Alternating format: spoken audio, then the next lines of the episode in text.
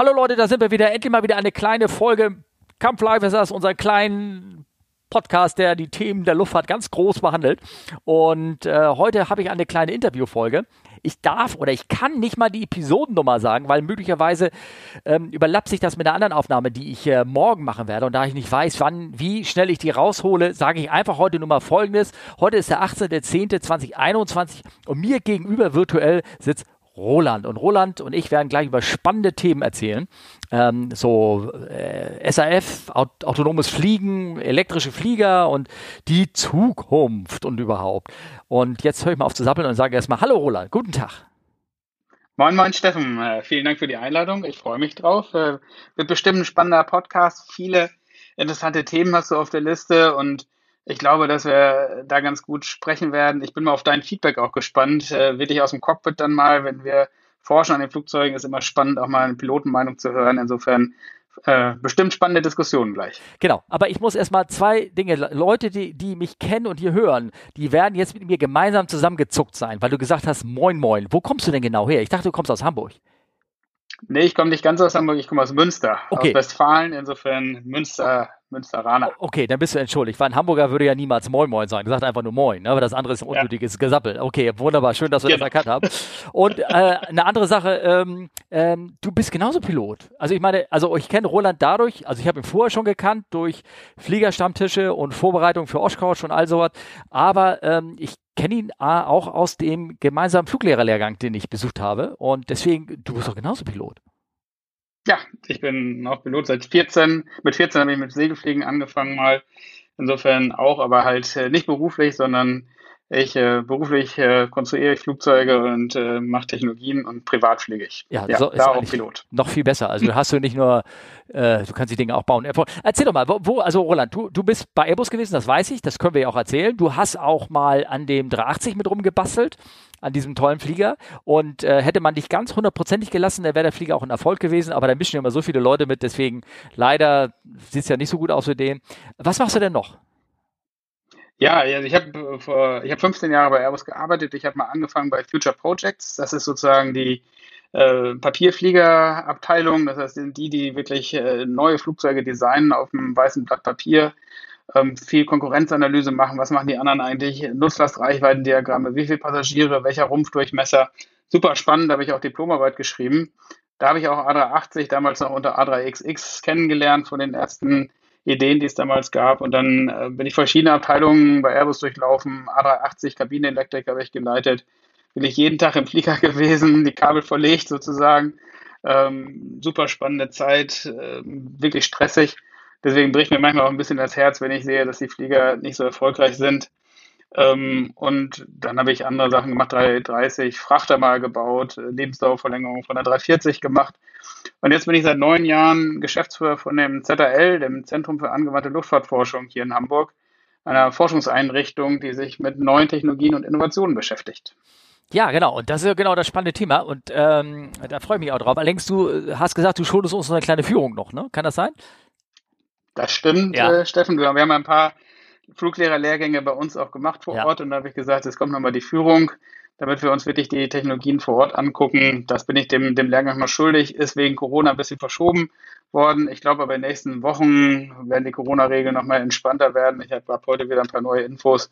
Hamburg entspannt sich da und ich glaube, dass wir das dieses Jahr wohl noch hinkriegen. Cool, cool. Würde mich sehr, sehr freuen. Das war nämlich hochspannend dort. Leute, kann ich nur sagen. Ähm, und ähm, also wenn ich so höre, was äh, der Roland gemacht hat, ich schätze mal, der eine oder andere Verschwiegenheitserklärung hat er im Laufe seiner Karriere schon mal unterschrieben. Und auch dort in diesem ZDL, weiß ich, war ein Bereich, wo er gesagt hat, da bitte nicht fotografieren. genau. Habe ich auch genau. nicht gemacht. Nee, das ist, äh, wir haben so einen Spirit, dass es eigentlich das meiste offen ist. Das heißt, wir haben ja eine Glasfassade, kein Sound rum äh, man kann bei uns Mittag essen, ohne irgendwie sich äh, durch Sicherheitskontrollen durchzumüssen. Das ist schon unser Konzept auch dabei. Trotzdem gibt es natürlich ein paar Sachen, wenn man innen drin ist, wo man nicht fotografieren darf. Ähm, aber mehr oder weniger sind wir schon offen und kommunikativ und wollen eigentlich auch neue Leute mit reinbringen, die mal neue Ideen auch reinbringen. Ähm, ganz doof, ist es an die, äh, an die TU äh, oder TH Hamburg, irgendwie Harburg da verknüpft? Also ist es eine Universität mit dabei oder, oder nicht? Also für, für Leute, die das also, studieren wollen, weißt du so? Ja, Das ist richtig und die, die Hochschulen in Hamburg sind noch mit dabei. Also wir haben neun Eigentümer in diesem Konsortium in der GmbH. Wir sind also in der GmbH, was ganz cool ist, weil wir da auch schnell und agil agieren können. Also wir sind eine GmbH, wir sind sogar eine unabhängige GmbH nach europäischem Recht. Das ist immer ganz cool, was so Förderregularien angeht, ähm, weil wir da sozusagen die, diese kleine und mittelständische Unternehmen auch vertreten können. Und wir haben die Stadt Hamburg einmal als Eigentümer, aber nur mit 20 Prozent. Und das ist eigentlich ganz cool, weil die unter diesen magischen 25 Prozent liegen, die ein öffentliches Unternehmen ausmachen. Das heißt, wir müssen gar nicht irgendwie öffentlich ausschreiben, wir müssen nicht öffentliche Gehälter zahlen, sondern sind da eigentlich auf das Schnellboot. Dann haben wir Airbus und Lufthansa Technik jeweils 20 Prozent. Das heißt, die drei großen, ähm, die Stadt Hamburg, Airbus, Lufthansa Technik, zusammen 60 Prozent, auch ein paar Vetorechte. Dann haben wir einen Förderverein mit 18 Prozent, da sind die ganzen Zulieferer, Start-ups, der Flughafen, die Handelskammer mit dabei. Dann haben wir das DLR, das Deutsche Zentrum für Luft- und Raumfahrt, mit 10 Prozent. Wir haben auch zwei Institute, die neu gegründet worden sind vor ein paar Jahren hier in Hamburg im, bei uns angesiedelt. Wir haben aber auch zwei andere DLR-Institute aus Braunschweig und Stuttgart noch bei uns mit drin. Und dann haben wir die vier Hamburger Hochschulen. Äh, dazu gehört die TU Hamburg, ähm, als bestimmt die, die mit dem meisten Forschungsschwerpunkt, dem größten Forschungsschwerpunkt. Dann haben wir aber auch die Hochschule für angewandte Wissenschaften, dann haben wir die Natur mit dabei, dann haben wir die Helmut Schmidt Universität dabei, die Bundeswehrhochschule, wobei wir nichts Militärisches machen. Und dann haben wir die, die Hochschule, äh, die, die Universität Hamburg mit dabei, die sehr viel Richtung Künstliche Intelligenz und, und IT-Sachen machen. Insofern haben wir schon als Eigentümer die ganze Kette von den Hochschulen, Startups, Zulieferindustrie, da sind dann so Deal und Liebherr mit dabei. Ähm, dann haben wir die großen Firmen wie, wie Airbus Luft und Technik und das Backing durch die Stadt Hamburg, was auch ein bisschen die Finanzierung angeht. Und das ist also, eigentlich ganz spannend. Wir haben die ganze Kette durch von, für Forschung und Innovation. Also wenn ich mir das so anhöre und ich wäre jetzt äh, irgendwie Student und ich suche irgendwo, wo ich dann irgendwie mich äh, weiterentwickeln kann oder so mal Wissen äh, äh, irgendwie reinbringen kann, ähm, dann müsste mir eigentlich jetzt der Schaum vom Mund äh, äh, laufen, oder? Irgendwie sowas? Sehe ich das richtig? Oder das, das, das, das, das hoffe ich. Ja. Bei uns gibt es auch immer wieder Masterarbeiten, Bachelorarbeiten, ja. Praktikum. Okay. Also das gibt immer wieder Möglichkeiten. Und ich habe gerade heute einen neuen Jahrgang äh, begrüßt bei unserer Mädelstruppe, nennen wir die immer so etwas. Das ist, äh, Protenikale heißt das Programm von der Stadt Hamburg, ein Förderprogramm für junge Mädels, die Abitur gemacht haben. Die machen ein Jahr ein Gap hier, also so ein mhm. Jahr nach dem Abitur, bevor sie anfangen zu studieren. 15 Mädels wohnen alle einen Kilometer von uns in der WG zusammen. Ja. Und die machen ein Vorbereitungsjahr mit äh, Vorlesungen über Aerodynamik, Mathematik, aber auch Theaterkurse, Englischkurse, ähm, und die machen Praktikum bei uns, ähm, Projektarbeiten und bringen auch ein bisschen frischen Wind in, in äh, die Ingenieurlandschaft bei uns. Wenn also 15 Mädels mit 19, 20 rumlaufen, das ist immer ein Wirbelwind und die habe ich gerade heute in neuen Jahrgang begrüßt. Also ich glaube, in dieser WG wird es besser und sachlicher und, und entspannter losgehen als, bei, als in der GNT im äh, Kommune, glaube ich. Das ja. können wir mir sehr gut vorstellen. Ähm, cool. Ja, nee, und zwar folgendes. Das finde ich super. Jetzt, also hast du vorgestellt, Leute, mit dem ich jetzt hier zusammen rede, mit dem Herrn, ähm, ich glaube, hoffentlich, der kann ein bisschen was erzählen. Und ähm, Bio von dir werde ich mit da hinten ein bisschen gerne verlinken, wenn ich darf, natürlich. Und wenn, äh, ja. wenn jemand Fragen hat und auch dazu zu dem Projekt ähm, oder zu dem, überhaupt zu dem ZRL, dann kann er dich äh, bestimmt gerne anschreiben. Zu unserer Webseite, glaube ich, steht auch alles. Also ich habe ihn ähm, mal irgendwann gefragt, sag mal, könnten wir uns mal unterhalten über ähm, so die drei großen Themen, die es, ähm, die es irgendwie jetzt so gibt in der, in der Luftfahrt gerade. Ein momentan ist natürlich äh, SAF, äh, Sustainable Aviation Fuel, wie es äh, heißt, also nachhaltig tanken, könnte man so sagen, ne? dass es äh, mhm. CO2-neutral ist oder wie man zumindest die, die, den, äh, das, das, graue CO2 da irgendwie rauskriegt aus der Seite, dann über elektrische Flieger auch so ein bisschen, was ist überhaupt irgendwie möglich und dann natürlich, ich habe das so freundlich formuliert, das dritte Thema wäre so Assistenzsysteme, das habe ich das genannt, damit es nicht gleich nach autonomen Fliegen sich anhört und wir alle Angst kriegen, dass, er, dass wir unseren Job los sind, ähm, aber letztendlich, ja Gott, ich meine, es geht so ein bisschen in die Richtung. Ähm, ich habe mal äh, bei, bei SAF Fuel, habe ich so ein bisschen äh, das im Kopf, dass es schon 2001, weiß ich, hat meine Firma einen Flieger mit Biokraftstoff, das Thema ist, habe ich schon wirklich lange, das ist seit 20 Jahren wird daran rumgeforscht. Wenn man da googelt, findet man echt lange, lange Themen dazu, dass man, wie man halt den Biokraftstoff klar irgendwie herstellen kann. Vor äh, 2001, weiß ich, flog ein halbes Jahr lang ein 321 von der Hansa zwischen Hamburg und Frankfurt immer her, hin und her, stand auch groß drauf Biokraftstoff. Ähm, der hatte eine Tragfläche war mit, ich weiß gar nicht, ob das 100% Biokraftstoff war und die andere Tragfläche war mit normalen Kerosin gefüllt. Es gab auch zwei Tankfahrzeuge, die ihn betankt haben, links, ein rechts. Und äh, so ist er praktisch aus doppelter Redundanz mit dem Biokraftstoff geflogen, um das irgendwie erstmal zuzulassen, dass es überhaupt geht. Ähm, sag mal, ganz doofe Frage, wieso muss man da, ich meine, wenn es Kerosin ist und verbrennt, wieso kann ich das nicht ganz normal und du weißt, wann es friert, war so diese ganzen Sicherheitsfeatures, die da mit drin ist, Flammpunkt etc., Gefrierpunkt und so. Wieso äh, kann man das nicht einfach reinschütten? Ich meine, wirklich eine doofe Frage jetzt. Also äh, oder fragst du dich auch? Ein bisschen, ich frage mich das auch manchmal. Ja, ja, okay. Ich glaube, das ist, soweit ich das verstanden habe, ist das mehr eine Zulassungsfrage, weil Kerosin ist ja Jet A1 und das hat eine gewisse Zusammensetzung, die genau im wirklich im letzten Detail von der ICAO festgelegt worden ist. Das heißt, da steht genau drin, was da was in diesem Treibstoff drin sein darf und was drin sein muss. Also chemisch. Wenn ich jetzt oder so. Chemisch. Und welche genau, Zusatzstoffe? Alle Zusatzstoffe. Werden eigentlich, da Kerosin wird noch, werden noch ein paar Sachen mit bewusst mit reingeschüttet, ne? So äh, die um genau. Inhibitor genau. für Gefrieren und all sowas, ne? Ja, okay. Genau. wenn ich jetzt anderen Treibstoff nehme, der künstlich hergestellt worden ist, dann fehlen ein paar Stoffe, wie zum Beispiel Schwefel da drin. Mhm.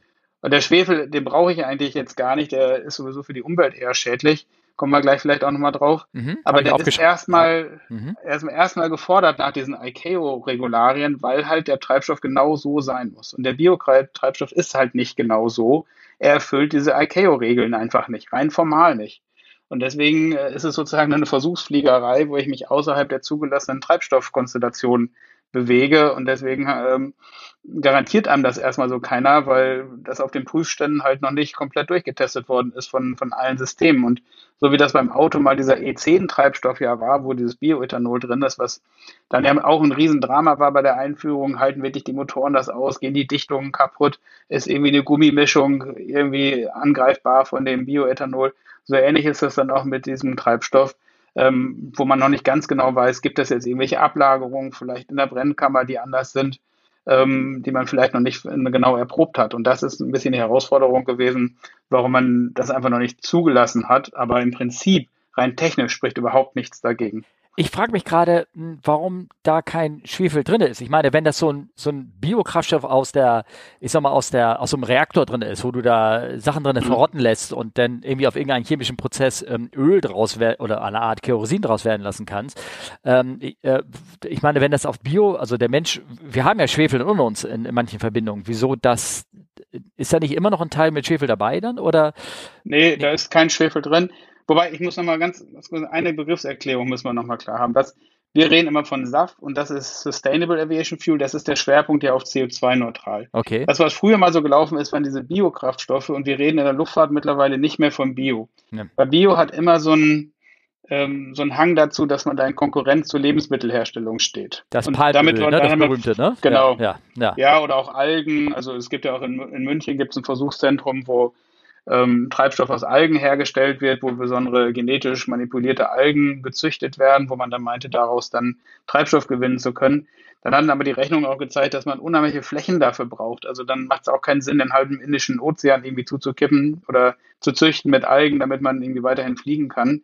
Und das heißt, die Mengen sind so groß, die man braucht, die Flächen sind so groß, dass man von diesem Bio eigentlich komplett weggekommen ist. Da muss ich und, mal ganz kurz sagen, weil es gab, ich habe ähm, da, ich habe auch ein bisschen gegoogelt davor und irgendwie 2000 äh, hat irgendeiner in einem Forum gesagt, es gäbe da eine Studie, allerdings verlinkt hatte sie nicht, der darauf geschrieben hat, dass man zumindest zu dem damaligen Zeitpunkt, ähm, äh, wenn man diese und das Kerosin über äh, landwirtschaftliche Produkte sozusagen gewinnen möchte, dann müsste man irgendwie halb Russland irgendwie, nein, das nicht, aber also extrem große Flächen müsste man ähm, mhm. verbrauchen, aber im Wasser relativ relativ wenig. Also da, da bräuchte man, ich sag mal, so eine halbe halbe Ostsee ist vielleicht ein bisschen übertrieben, sogar noch weniger die Fläche, wenn man das, ähm, stimmt die Zahl noch oder war das irgendwie hergegriffen oder irgendwie sowas? Also ich glaube, dass das gut wahr sein kann. Ähm, und deswegen ist der Flächenverbrauch ist immer noch immens, weil auch halbe Ostsee ja, klar. Unter, den, unter diesen Algen wächst ja nichts mehr. Ja. Die ja das Licht, die gehen ja mit Photosynthese, das heißt, hier scheint die Sonne drauf. Ähm, und dann ja. durch Photosynthese entsteht entsprechend da die Algen, die wachsen und da unten drunter ist ja dann nichts mehr. Und ich glaube, dass das eigentlich biologisch nicht vertretbar ist, wenn man da jetzt irgendwie große Flächen, also das wären ja riesige Flächen, auch im Wasser, da sind Lebewesen drunter, da leben Fische, da sind andere Tiere, ähm, Plankton und so weiter, das würde ja dann alles komplett wegfallen. Ich glaube, dass das Risiko, dass man da unheimlichen Schaden im Ozean anrichtet, das ist viel zu hoch und ist, ist man von diesen ganzen Algensachen ziemlich ab wieder. Das war vor, als die damit geflogen sind, vor zehn Jahren war das so ein bisschen der Trend. Mhm. Da hat man Biosprit immer gesagt. Jetzt, und das hat aber auch einen anderen Hintergrund, da hat man gedacht, dass irgendwann mal das Öl auch alle ist. Jetzt kommen wir aus einer anderen Perspektive. Jetzt kommen wir halt daraus, dass wir CO2-Ausstoß verringern wollen. Und da kommen wir mit diesem Bio jetzt nicht so richtig weiter. Deswegen sind, reden wir halt über Sustainable Aviation Fuels, was synthetisch hergestellt worden ist. Ja. Und da ist dann definitiv kein Schwefel drin, weil ich das halt wirklich synthetisch aus Wasserstoff herstelle. Ja, okay. Ähm, dass es da jetzt so ein paar Versuche noch gibt, du hast das ja auch mit Air France geschrieben, wo die dann da irgendwie mit, mit Speiseöl und Bioabfällen irgendwie fliegen. Ich glaube, das ist alles ganz nett, aber die Mengen, also ich glaube, so viel Speiseöl brauchen wir in Deutschland nicht oder auf der Welt, dass man damit auf Dauer Flugzeuge betreiben könnte in den Dimensionen. Das sind nette Versuche, aber ich glaube, richtig langfristig mit den Mengen, die wirklich benötigt werden, hat das am Ende auch nichts zu tun. Da brauchen wir andere Prozessketten. Genau wie wir diesen Treibstoff herstellen. Äh, für die Hörer, ähm, Air France, wir haben da gar nicht drüber geredet. Ich habe es reingeschrieben in unseren Sendeplan und das könnt ihr auch gucken. Da steht ein Artikel, den habe ich auch gelinkt. Können wir auch draufklicken gleich hier im, im Fensterchen und äh, dann werdet ihr sogar sehen, dass der Air France jetzt 2021 nach Kanada irgendwie fliegt, ne, mit irgendwas. Und die fliegen genau. wiederum mit, ich sag mal so mit Speiseresten, ne, oder was mit, mit ja. altem Frittenfett und sowas. Ja. Ja, ja. Gott, wie, Erstaunlich, wie Opas Diesel früher, ne? Mit ja, okay. Genau. okay. Gut. Genau. Ja.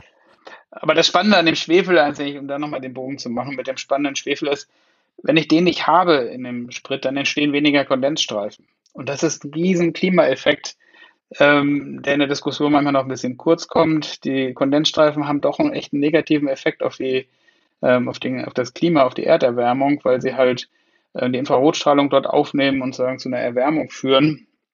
Und ähm, wenn kein Schwefel im Sprit ist, dann entstehen weniger Kondensstreifen, weil ich weniger Kristallationskeime habe.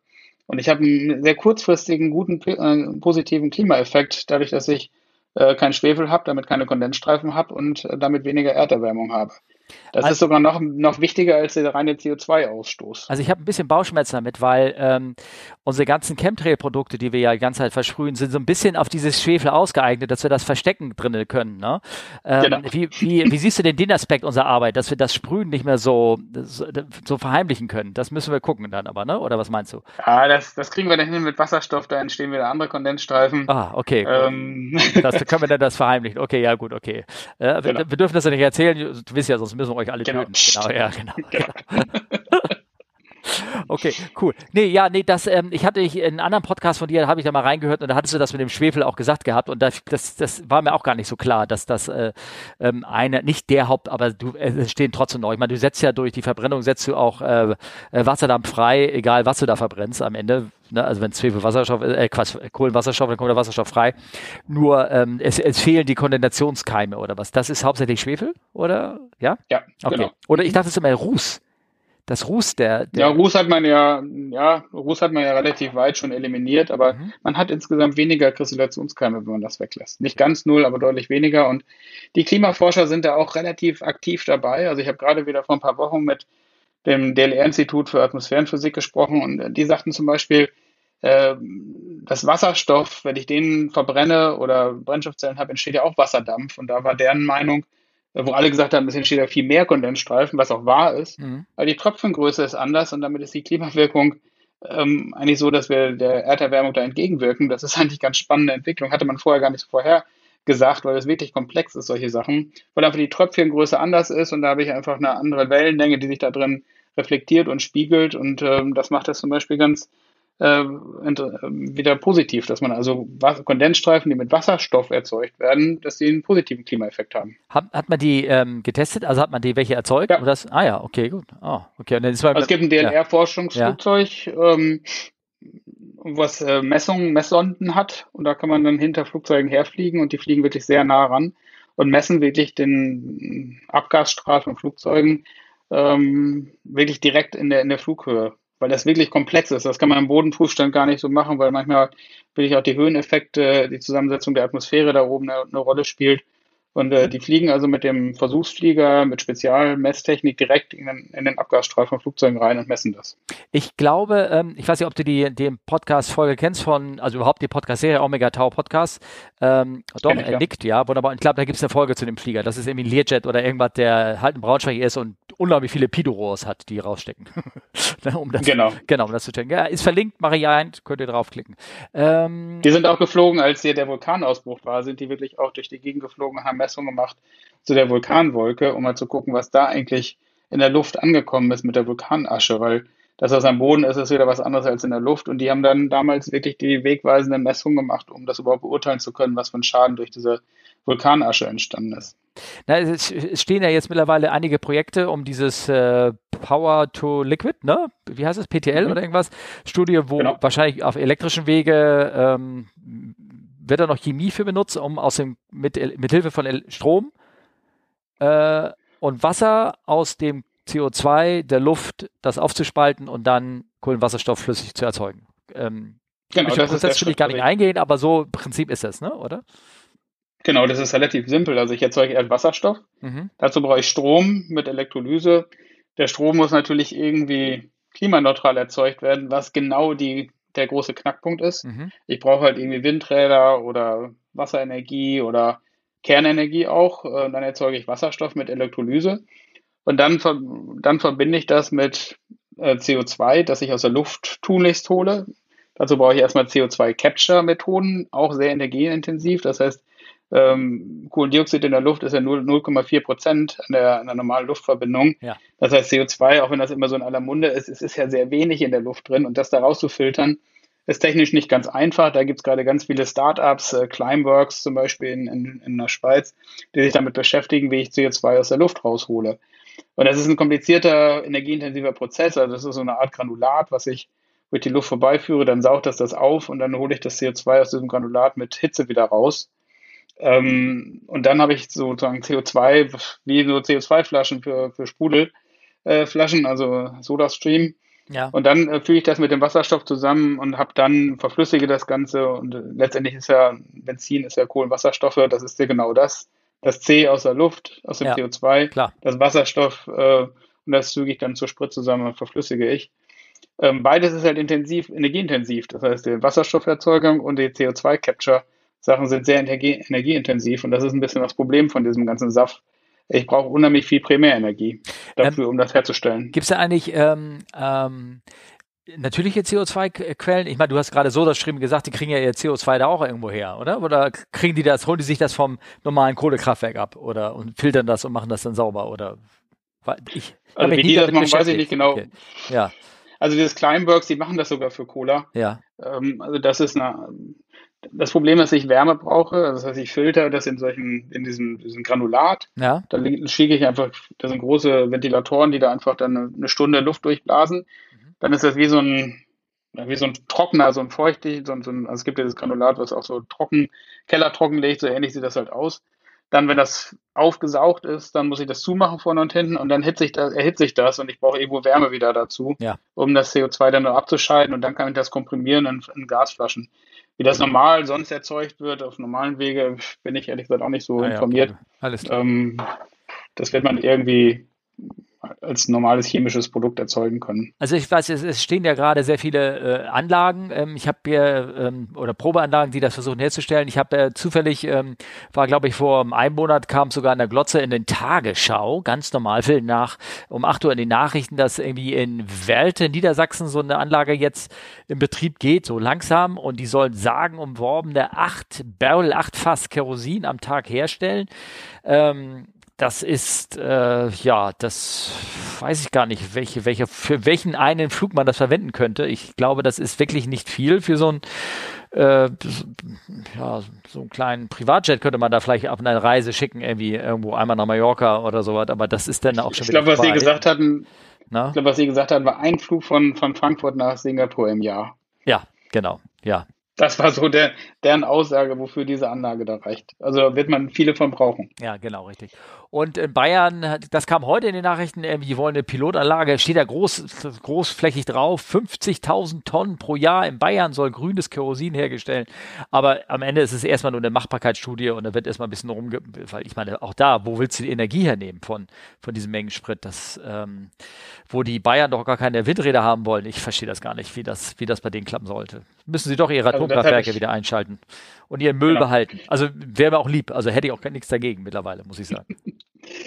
Das ist die große Herausforderung. Ja. Also, dass man halt wissen muss, bisher bohre ich ein Loch im Boden und es kommt die Energie raus mit Erdöl und jetzt muss ich halt irgendwie mit Saft, das ist halt nur das Medium zum Transport, aber ich brauche eine Energiequelle. Und das ist die große Herausforderung. Das ist Windenergie, Solarenergie, Wasserenergie, Kernenergie, was ist denn eigentlich der Mix? Und von allem, was wir brauchen, haben wir zu wenig. Ja, klar, logisch. Ist da, ich habe eine Frage noch, ähm, wir haben ein bisschen über ähm, äh, die Tests gesprochen, die ja mit solchen Sachen laufen, dass man halt das reinkippt und guckt, ob es auch wirklich genauso funktioniert, ob die Triebwerke nicht darunter leiden. Ähm, das hat man mit dem Biokraftstoff gemacht, das macht man auch, äh, glaube ich, durch Zumix in normalen Triebwerken. Das läuft ja auch irgendwie, äh, lief vor fünf Jahren, lief, glaube ich, so Zusatzkraftstoffsysteme, wo, wo das zum Kerosin dazugekippt wird, um praktisch so ein E10 für Flieger sozusagen, ne? Sowas in der Art. Ja. Ähm, ja. Gibt es irgendwie Risiken dabei? Also außer äh, irgendwas, ansonsten ist es ganz normales äh, Kerosin dann sozusagen sozusagen, ne? Ja. Ich sehe da überhaupt keine Risiken dabei. Also das vielleicht wie, wie bei E10 halt so irgendwelche uralt Sachen, wo vielleicht irgendwelche Ventile nicht funktionieren oder sowas, vielleicht Ablagerung in der Brennkammer, im Turbinenbereich oder sowas. Aber ehrlich gesagt halte ich das für unwahrscheinlich, dass es da irgendwas was gibt, was Langfristfolgen hat. Ich glaube, dass es am Ende technisch kein, kein Problem sein wird für die Triebwerke. Also ich sehe da nichts. Da sind auch die ganzen Zusatzstoffe, die man braucht, damit das nicht friert, damit das nicht ausfällt, da dieses ähm, bei tiefen Temperaturen, damit das nicht diesen Slush bildet. Ich glaube, dass das alles damit sowieso mit drin ist und dass das keine Probleme dafür verursacht. Achso, also ich habe dich gerade eben überhaupt nicht gehört, was du gesagt hast. Äh, ja. Macht aber nichts, dass du du hast eine Aufnahme, das wird einfach reingebracht. Wenn etwas doppelt kommt, werde ich das gleich nachhören.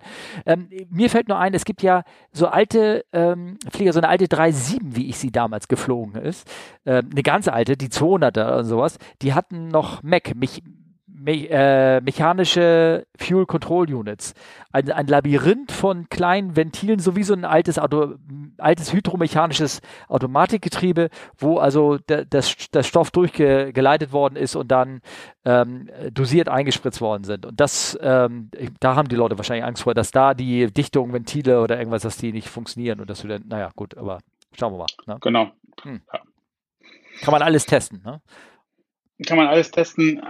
Übrigens, was ich glaube, der, Treibstoff ist ja viel teurer als normaler Sprit. Und im Moment reden wir von vier- bis fünffachen Preis. Und das führt wieder dazu, dass wahrscheinlich alle Technologien, die Treibstoff sparen, unheimlichen Aufwind haben werden. Wir haben damals bei Future Projects immer gesagt, der Sprit ist viel zu billig. Äh, wir lohnen, es lohnt sich gar nicht, diese ganzen spannenden Technologien, die wir in der Schublade haben, wie Laminarisierung, wie äh, neue Triebwerkskonzepte und so weiter, die lohnen sich erst, wenn der Sprit teuer ist. Und vielleicht kommt das ja mit, äh, mit SAF ja, äh, okay. und ich höre jetzt schon überall aus allen Ecken und Enden, die Schubladen gehen gerade wieder auf mit den alten Technologien, die man zur Seite gelegt hatte, wie man Treibstoff sparen kann, weil wenn er fünfmal teurer ist, dann lohnt sich das auch richtig, davon weniger zu verbrauchen. Mit äh, Laminar meinst du diese Haifischfolien, die schon mal getestet worden sind und auch jetzt wieder getestet werden, ne? Und äh, äh, ja, fans und sowas und den ganzen Kram, den, den es alles schon mal gab, ne? Genau. Ja, okay. Genau.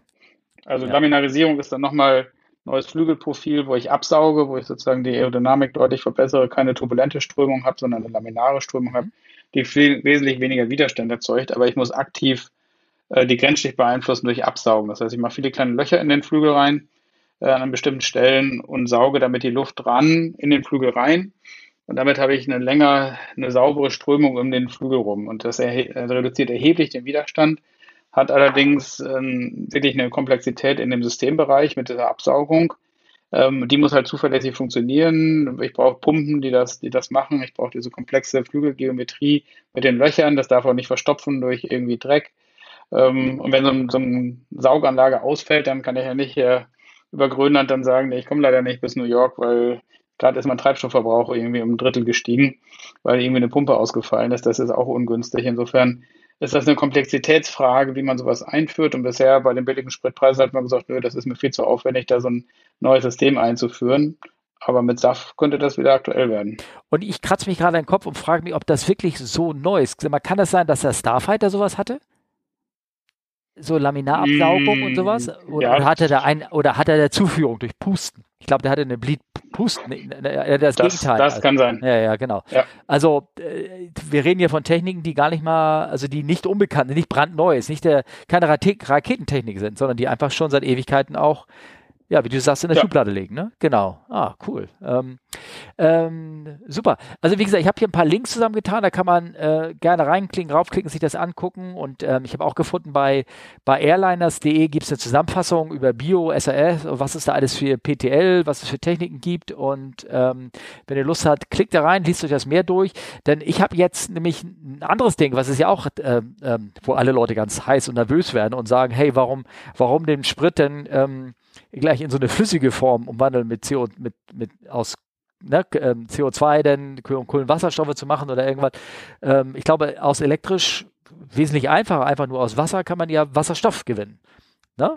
Und das ist ja genau. eigentlich, das wäre ja eigentlich der charmantere Sache. Sag mal, warum treibt man da nicht mit Flugzeugen an? Und jetzt frage ich dich, wie oft hast du in dem Zusammenhang von Flugzeugen Wasserstoff das Wort Hindenburg schon gehört? Also jedes Mal. Ja. jedes Mal.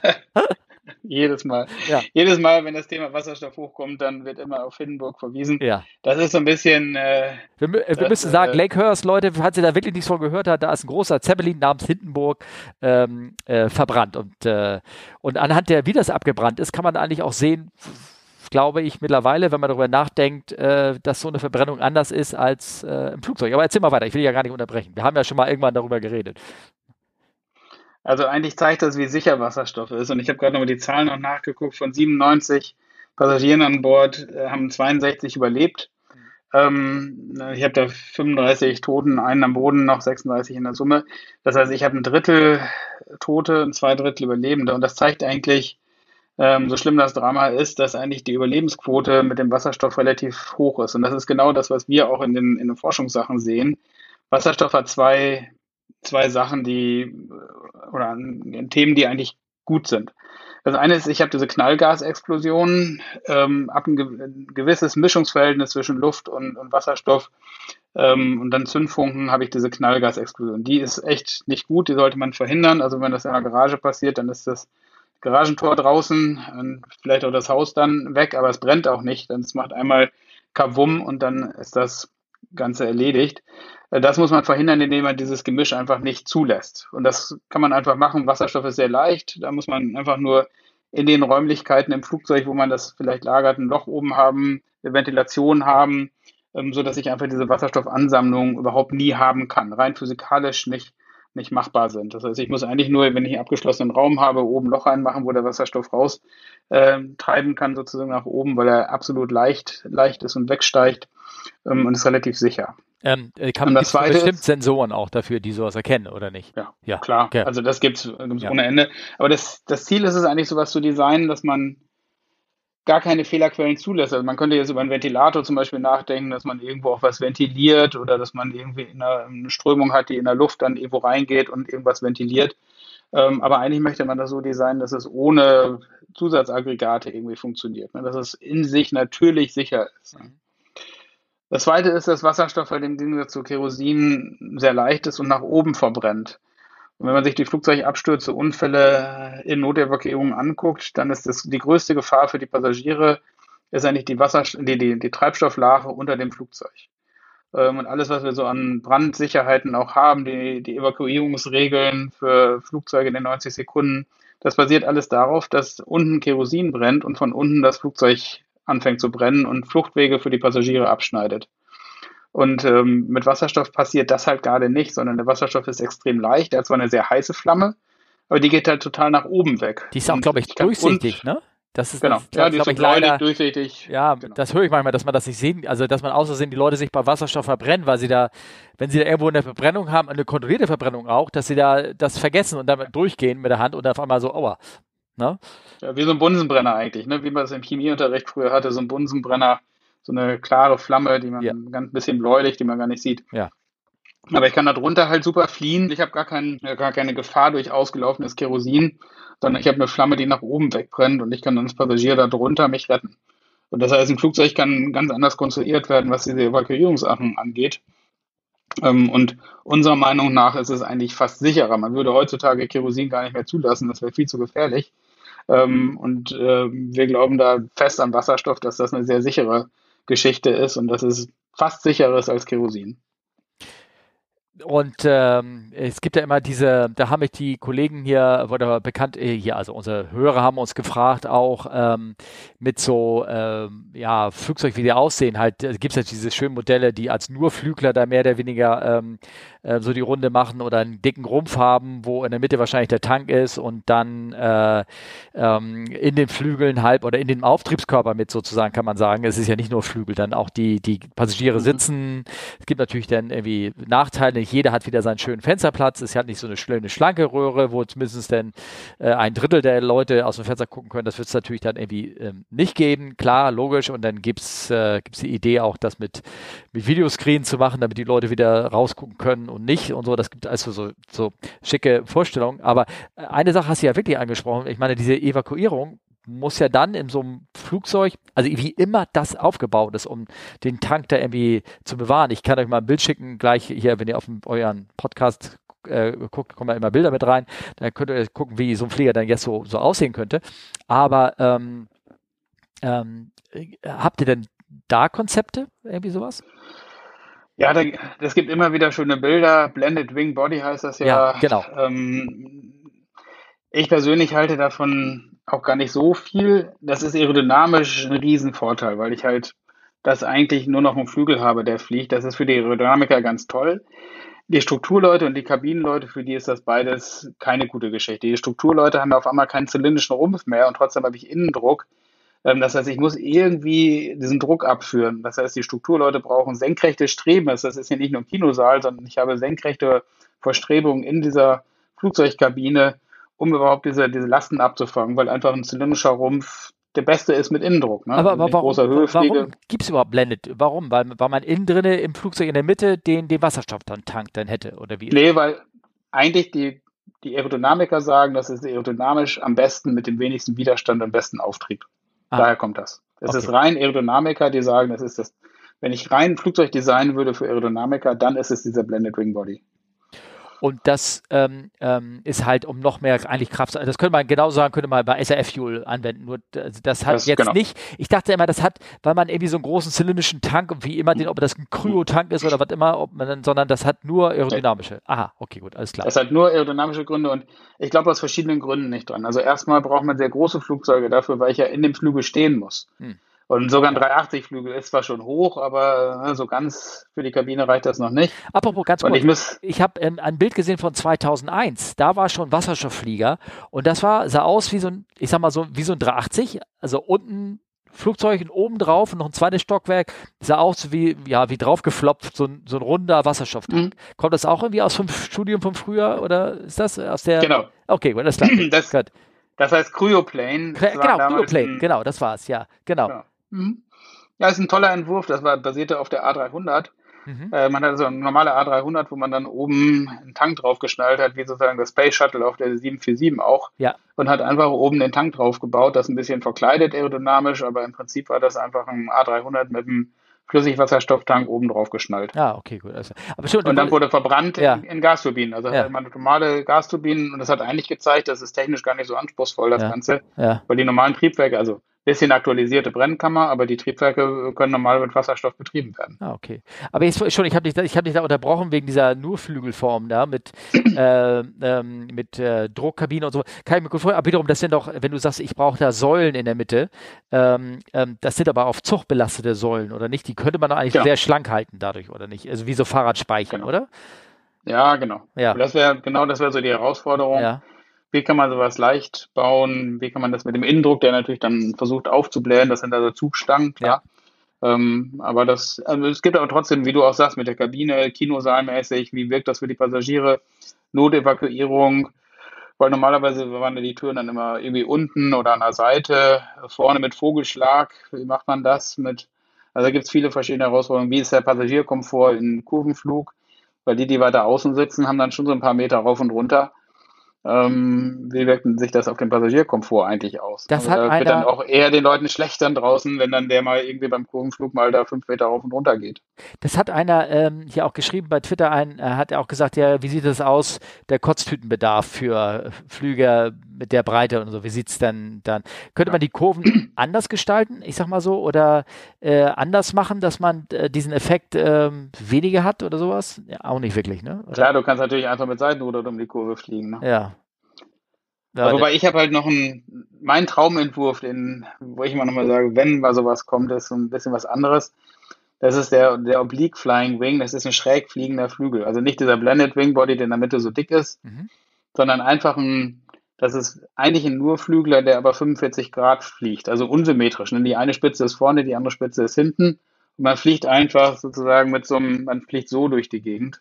Ah, ähm, und landet dann quer. Man braucht gar kein Landesystem, Landeklappensystem, sondern dann zum Landen fliegt man dann komplette Spannweite quer. Ja. Und am Boden kann man dann einfach längs rollen, sodass man auch gar keine breiten Rollwege hat. Das ist so ein bisschen mein Ingenieurtraum. Oblique Flying Wing heißt er, schräg fliegender Flügel, ist auch schon mal geflogen. Es gab da schon X-Planes in den USA. Ja. Wer das mal googeln möchte, das ist mein Favorit. Ähm, ein bisschen Traumvorstellung für so einen Luftfahrtingenieur wie mir. Ähm, das sind natürlich, das Ding hat einfach nur zwei Seitenleitwerke oben drauf, die sich verdrehen und je schneller ich fliegen will, umso mehr verdrehe ich den, weil nachher die, die, ähm, äh, der, die Pfeilflügel ist dann nachher ja. zuständig für die Geschwindigkeit, die ich fliegen kann und je steiler ich das anstelle, umso schneller kann ich fliegen. Ja. Wenn ich langsam fliegen will für Start und Landung, dann drehe ich ihn einfach wieder ganz gerade und lande sozusagen dann mit der vollen Flügelspannweite. Und wenn ich dann rolle, dann drehe ich die Räder um 90 Grad und drehe einfach dann von der Landebahn runter. Ja. Ist komplex und verrückt, aber das ist sozusagen für mich der effizienteste Flieger überhaupt. Aber das ist eine Umsetzung, wenn ich ja so ganz in meine alte Flugschulzeit umdecke, sind ja gerade die, deswegen gibt es ja auch Flü äh, Flugzeuge, die ihre Tragflächen nach hinten äh, falten können, so Tomcat-technisch, ne, so ein bisschen, ähm, genau. weil man dadurch eine höhere Machtzahl erreichen kann mit dem ähm, Tornado. Tornado und all sowas. Du kannst halt höhere, ähm, wenn, weil dann die, ähm, dadurch, dass du die, wie dass die Anströmung schräg über die Tragfläche geht, ähm, hast du ja, ist die, die Geschwindigkeit, der, der, die über den Tragfläche rübergehen muss, geringer, ne, sozusagen, so, weil der Chord länger ist. Oh Gott, da müsste ich äh, jetzt mein altes Schulwissen irgendwie rausholen, aber kriege ich glaube ich nicht mehr hin. Aber das wäre spannend, ja. Also jetzt kann ich mir das vorstellen. Ich äh, google mal ein paar Links zusammen und wie gesagt, könnt ihr dann jetzt ja auch gleich draufklicken und ein paar Bilder sehen und dann könnt ihr euch das mal sagen, gucken. Das ist eine spannende Sache, ja. Davon habe ich noch nie mehr Gedanken gemacht, also sozusagen. Das, ja, das ist, also ich finde halt Oblique Flying Wing ist besser als der Blended Wing Body. Ja. Ähm, Blended Wing Body halte ich für zu komplex für die Passagiere, für, für den Betrieb ähm, von der Innenstruktur. Wenn, dann würde ich gleich zur schräg fliegenden Flügel übergehen. Aber es ist natürlich für die Gäste, die haben natürlich dann ähm, auch in den Kurven dasselbe Problem, ne?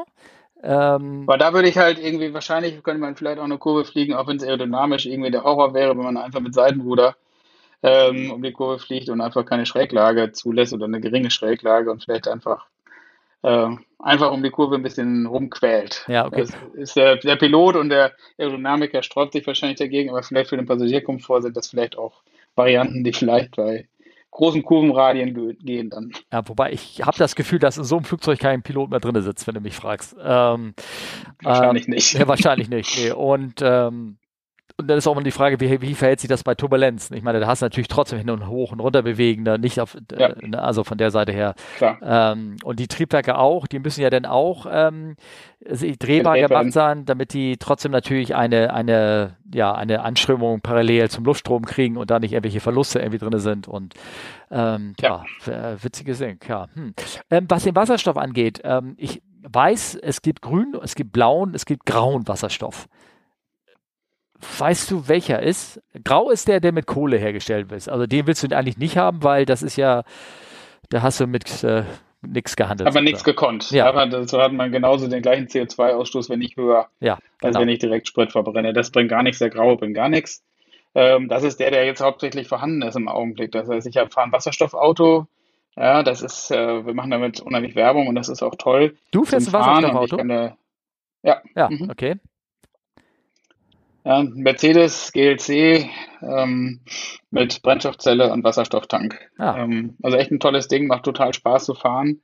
Ähm, aber wenn so lange der Wasserstoff 300 Kilometer ja. in drei Minuten nachgetankt, gibt 95 Tankstellen in, in Deutschland. Mhm. Ähm, also Reichweite ist nicht so hoch, weil der ein umgebauter Benzinwagen ist sozusagen, wo der Tank nur so notdürftig reingebaut ist. Ähm, die Toyotas und äh, Hyundais, die, die haben da 600, 700 Kilometer Reichweite. Also meine hat viereinhalb Kilo Wasserstoff drin, die anderen haben sechseinhalb Kilo drin. BMW hat gerade angekündigt, die wollen nächstes Jahr den X5 rausbringen als Wasserstoffwagen mit sechseinhalb Kilo. Der wird auch irgendwie 600, 700 Kilometer Reichweite haben. Bin ich mal gespannt, was da nächstes Jahr kommt bei, bei BMW. Das ist das, das, das äh, Projekt gegen Musk sozusagen, ne? dass du auch zwei elektrische Autos hast, aber ohne Batterien. Ne? Genau. Ja. Das macht, also energetisch ist das bestimmt nicht optimal und ich sehe im Internet auch diese ganzen äh, Gruppen, die sich da verfeindet gegenüberstehen, die Wasserstoffbefürworter und die Batteriebefürworter.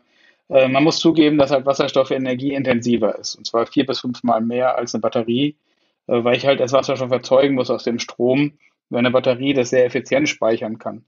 Die Frage ist, ob es nicht dann trotzdem Nischenanwendungen gibt, wo das mit Batterie einfach nicht gut funktioniert.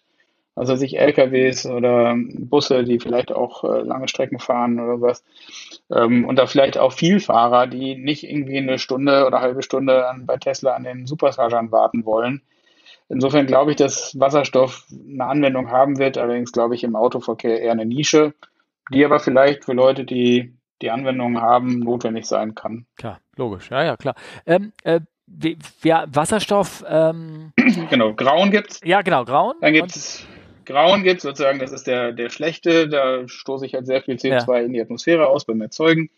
Dann gibt es den blauen, das ist dann, wo ich das CO2 auffange, was ich dann dabei produziere. Das nach wie vor aus Erdgas oder Methan hergestellter. Das ist, wo ich dann aber mit CO2 Capture, wo ich dann in dem, in dem Verfahren das sozusagen auffange, das CO2 und dann irgendwo speicher in irgendwelchen unterirdischen Speichern oder so, also auch nur so halb gut. Und dann ist es der grüne, der durch Elektrolyse mit Strom erstellt wird. Okay. Das ist da einfach zwei Stromdrähte einfach in Wasser gehalten, kommt dann auf einer Seite Sauerstoff raus, auf der anderen Wasserstoff raus. Das ist der grüne, natürlich nur grün, wenn ich den Strom auch vorher grün erzeugt habe. Ähm, und deswegen ist das wieder die große Herausforderung. Wo kommt der Strom her? Da kann man noch sagen, es gibt roten, dann wird der Strom aus Kernenergie gemacht oder es gibt gelben, dann kommt das aus Strommix, aus der Steckdose, das heißt ein bisschen Windenergie, ein bisschen Kohlekraftwerk, und dann gibt es eigentlich noch den, also so ein bisschen Trend, gerade der Türkise. Aha. Da wird äh, thermische Methanspaltung gemacht und das CO2 wird in festen Kohlenstoff, also nicht flüssig, nicht, nicht gasförmiges CO2, sondern im festen Kohlenstoff gespeichert, was ich relativ gut dann irgendwie auch lagern kann. Und dieser Türkise ist im Moment so ein bisschen gerade der Trend, ähm, wie man das am besten machen kann mit dieser thermischen Methanspaltung. Da bin ich jetzt aber nicht der Experte drin, ja, okay. aber das ist ein bisschen mit der Wasserstoffherstellung, wie gesagt, gibt es ja die verschiedenen Methoden. Mal gucken, das wird wahrscheinlich auch ein Mix sein. Ähm, der Graue ist natürlich ganz schlecht, Blau halb gut, Grün besonders gut und dazwischen liegt irgendwie Roter mit Kernenergie und Türkiser mit festen, mit festen Kohlenstoffabspaltung. Ähm, sag mal, ähm, Wasserstoff. Ich weiß, dass es extrem flüchtig ist. Ne? Dass selbst wenn du das in so eine, so eine Gasflasche einsperrst, so eine normale Druckflasche, das haut dir über die Zeit ab, weil die Moleküle, ja, das ist ja nicht mal ein Molekül, das ist einfach nur ein dusseliges Atom. Das geht irgendwann, diffundiert das durch ziemlich alles durch. Ne? Ähm, wie würde dir im Flugzeug oder beziehungsweise wird es bei dir im Auto gemacht? Wie, wie, ist es da ein Druckspeicher, der es drin ist? Oder? Hm. Okay. Also sind zwei verschiedene, zwei komplett unterschiedliche Speichermethoden. Das eine ist Druck das heißt, mein Auto hat 700 Bar in der Druckflasche. Das ist wie eine Taucherflasche, Kohlefaser, gewickelter, dicke Flasche. Ähm, Umgebungstemperatur bleibt auch da drin. Also ich kann in der Tiefgarage parken, alles kein Problem. Das Ding ist auch nach vier Wochen noch, noch voll. Ähm, aber ich habe 700 Bar und 700 Bar ist nicht so ganz ohne. Ja. Also die Tankstellen sind da schon sehr sensibel, dass der nichts abreißt. Also ich kann auch nicht fahren, wenn da noch der Schlauch drin hängt, damit er überall Sicherheitstechnik dran, dass ich gar nicht losfahren kann, wenn das noch connected ist hinten. Ja. Das ist so ein richtig dichter, fester Schlauch mit so einem Sicherheitsventil da dran. Ähm, und 700 Bar ist auch wirklich vom Tankprozess kompliziert. Das heißt, äh, der wird auf minus 40 Grad kurz mal runtergekühlt, damit der Tank nicht schmilzt, weil sonst würde der Kohlenstoff, der, der Kohlenfasertank hinten drin schmelzen in dem Auto. Deswegen muss das kurzfristig runtergekühlt werden, dann wird das komprimiert, wird er äh, warm wie in der Luftpumpe beim Reifen. Genau, für die nicht äh, für die Nicht-Physiker, ne, der, wenn du unter Druck, wenn du reingibst, dann wird es warm. Ihr wisst ja, wenn der ja. Fahrradreifen aufpumpt, wird die Pumpe, Fahrradpumpe warm und deswegen muss man das kühlen. Genau. Ja. Okay. Genau. Das ist sozusagen der Druckspeicher. Da muss ich halt eine dicke Taucherflasche nehmen. Das ist für Fliegerei ist das eigentlich nicht machbar. Mit, also es gibt da mal ein paar Ideen dazu, aber da ist die Energiedichte immer noch viel zu gering, ähm, die Tanks viel zu schwer. Und das andere ist flüssiger Wasserstoff. Ähm, und zwar ist der komplett drucklos. Das heißt, bei minus 253 Grad, minus 252 Grad, also kurz vom, vom absoluten Nullpunkt, 20 Kelvin vom absoluten Nullpunkt weg, ist Wasserstoff flüssig. Ähm, wenn ich den so weit runtergekühlt habe und dann ist der komplett Druckluft, äh, drucklos. Das heißt, ich kann den wie Wasser durch die Gegend kippen, ist ein klares Wasser, äh, klare Flüssigkeit. Wer das schon mal so gesehen hat, so, es gibt so Stickstoff, flüssigen Stickstoff, den man irgendwie kippen kann, sieht man manchmal so auf Bildern. Ähm, so ähnlich funktioniert das auch. Das heißt, ich habe wirklich eine, eine Flüssigkeit, die 100% Wasserstoff ist, allerdings extrem kalt. Und das Problem ist, wenn der warm wird, dann ähm, entsteht halt Druck, weil dann wird das Volumen vielfach größer und dann muss ich halt abblasen. Und das ist das Problem von diesen ganzen Tanks.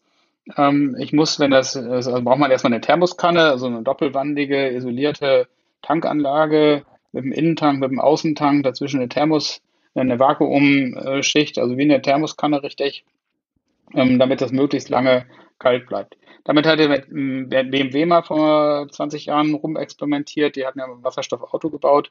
Ähm, da ist dann so nach zwei, drei Wochen ist der Tank dann einfach leer, wenn ich irgendwo parke weil es einfach warm wird. Und wenn es warm wird, muss ich ein Sicherheitsventil öffnen, damit kein Druck entsteht. Ja. Was es noch nicht gibt, ist ein, ist ein Tank, der minus 253 Grad aushält und Druck aushält. Das ist noch materialtechnisch, ist man dabei, das zu erforschen, dass man mehr Druck aushält ähm, als jetzt im Moment, weil das sind so drei, vier Bar hält so ein Tank im Moment mal so aus. Ähm, aber ich muss dann halt immer abblasen. Und da gibt es noch keine Materialien, die bei diesen tiefen Temperaturen nicht dann einfach spröde werden und ja. platzen. Ja. Ähm, deswegen muss man den Wasserstoff einfach dann auch abblasen. Ähm, und beim Flugzeug wird man das aber verwenden. Die, die, einfach die Energiedichte ist dann viel, vielfaches höher bei dem Flüssigwasserstoff und den kann ich dann im, im Tank halt unterbringen, nur der Tank muss dann eine Thermoskanne sein. Wobei ich halt da glaube, dass ich dann noch sehr, sehr viel tun werde. Also diese Tanktechnologie ist noch nicht so erforscht für ein Flugzeug. Bei dem Auto, wo ich mal fahre, mal stehe, ist das bestimmt ein Problem und mit dieser Vakuum-Thermoskanne ähm, auch die einzige Lösung. Beim Flugzeug wird überlegt, ob nicht einfach irgendwie eine Schaumstoffisolierung reicht. Einfach eine, wirklich eine thermische Isolationsschicht, ähm, weil ich ja sehr viel Wasserstoff entnehme und ich habe eine unheimliche Menge, die ich mitnehme und der Energieeintrag von außen ist dann vielleicht auch ausreichend, wenn ich dann Wasserstoff rausnehme, dass ich vielleicht gar keinen Druckanstieg habe und dass ich den Wasserstoff so verwende, der vergast. Also da bin ich mal gespannt. Ich glaube, die nächsten Jahre werden wir bei der Tanktechnologie unheimliche Fortschritte sehen. Ich meine, ich überlege gerade so nach, so äh, mit Flüssigkeiten irgendwie auflagen. Das haben wir natürlich im Flugzeug auch, die großen Tanks. Und da sind auch so, ähm, da müssen ja Kammern drin sein, damit es nicht schwappt. Äh, gerade im Flugzeug turbulent, dass sich das schwerkrafttechnisch nicht ver, ver, ver, verteilt. Ich denke gerade so dieses Modell, was da war, dieser Cryoplane, ne? also wo du oben ihren äh, Cryo, Cryoplane, Entschuldigung, ähm, äh, da müssen ja auch Wände zwischen sein, äh, so ähm, Lochwände, ja. um das, um das irgendwie so zu verhindern, damit es nicht hin und her schwappt. Auch da natürlich die, hält, was hält die Temperatur aus, ohne dass es spröde wird, ne? Ähm, ja. Kann man das nicht irgendwie in so einem wo du sagst, in so einem schaumstoffartigen Gewebe selber lagern, sodass es praktisch ähm, aufgesaugt wird von etwas? Oder gibt es das noch nicht? Also es, es gibt ganz viele Ideen für diese Hybridtanks, die dann irgendwie den Wasserstoff chemisch speichern. Und das kann Metallhydrid sein, wo man das einlagert. Es kann aber auch irgendwelche ähm, anderen Stoffe sein, sogar flüssige Stoffe. Ich kann das sogar in einer Art ähm, Erdöl ähm, lagern und dort ansiedeln. Das Problem ist, dass das unheimlich schwer ist und dass ja. das für die Fliegerei nicht, nicht in, in Betracht kommt. Das kann man für Schiffe oder sowas kann man das verwenden, für stationäre Anlagen. Da gibt es ganz clevere Methoden, wie man das speichern kann. Ähm, das Problem ist, im Flugzeug ist das Gewicht so entscheidend und alles, wo ich das drin anlager, kostet mich erstmal wieder zusätzliches Gewicht und das werden wir in der Fliegerei nicht gebrauchen können. Wir brauchen den Naturen Wasserstoff wirklich, das ist schon kompliziert genug, aber den, den müssen wir irgendwie flüssig speichern. Alles andere, glaube ich, wird nicht funktionieren, weil es einfach auf Dauer viel zu schwer ist. Aber dann hast du ja wieder diesen Flüssigstoff, wenn ich so jetzt an dieses ich kriege das Wort nicht hin, Cryoplane? Cryo oder Cryo. Cryo, Cryoplane. Im, ah, ja. Im Deutschen Cryoplane. Cryoplane, ja genau. Das ist wahrscheinlich, deshalb hake ich im Kopf, weil das, weil das vermixt ist irgendwie. Vermixt ist. Ja, genau. Cryoplane. Ja, genau. Dann hast du ja irgendwie auch wieder die Flüssigkeit. Ich meine, und die kann ja wiederum bei irgendeinem Schaden nach unten auf die Kabine rauf. Und ich meine, wenn ich so eine Dusche mit, mit, mit kalten, flüssigen Wasserstoff kriege, dann bin ich genauso schnell tot. Ne? Also da, ob ich nur verbrenne oder, oder ein kleines Stückchen, so wie der Terminator da nachher am Ende liege, dann, dann bringt mir das auch nicht weiter, oder? Ja, ich glaube, diese Lösung auf dem Flugzeugrumpf ist nicht die letzte. Das war damals vor 20 Jahren, also ein Entwurf. Ich glaube, wenn man das jetzt machen würde, würde man es ich bin mal gespannt, vielleicht auch in Pots unterm Flügel, vielleicht im Rumpfheck irgendwie unterbringen. Das ist ja im Moment, was, was Airbus da promotet mit dem Zero Mission, ist, wo man im Rumpfheck, also alles, was so in den hinteren Sitz ja, rein ist, dass okay. man da einen Tank hinbauen würde, den, den man dann sozusagen in dem zylindrischen Rumpf unterbringt, dann auf Sitze hin verzichtet und dann Tank einbaut. Also nichts obendrauf, nichts unten drin im Frachtraum. Ich glaube, dass man es einfach im Heck unterbringen wird. Vielleicht auch zwei Tanks vorne und hinten oder sowas damit er mit dem Schwerpunkt wieder passt. Aber irgendwie, sowas wird man sich überlegen müssen. Ich, ich wollte mir gerade fragen, wie schwer ist das Zeug denn? Wie schwer wiegt ein Liter gefroren, nicht gefrorenes, flüssige Wasserstoff gegenüber ein Liter Kerosin? Weiß nicht. Ich glaube, das ist ähnlich. Also zur Flüssigkeit. Ich, ja. ich, glaube, es ist ein bisschen leichter, aber nicht viel. Also ja. ist, am Ende ist es eine Flüssigkeit. Ja. Ähm, trotzdem ist es ein gutes Leistungsgewicht. Also das ist ähm, passt trotzdem. Nur die Tanks machen es wieder schwer. Das, heißt, das ist gar nicht mal der Sprit, Okay. Nur alleine, sondern es ist auch die Tankstruktur, die ja. halt das Gewicht macht. Weil okay. im Moment habe ich keinen Tank, im Moment habe ich einfach den Flügel, der den Sprit aufnimmt. Aber von der Energiemenge sagst du, dass dieser ähm, SAF-Kerosin, dass das vier bis fünfmal so teuer ist. Wie, auch, wie teuer wäre denn SAF äh, Helium? Äh, Helium, Wasserstoff. Wasserstoff.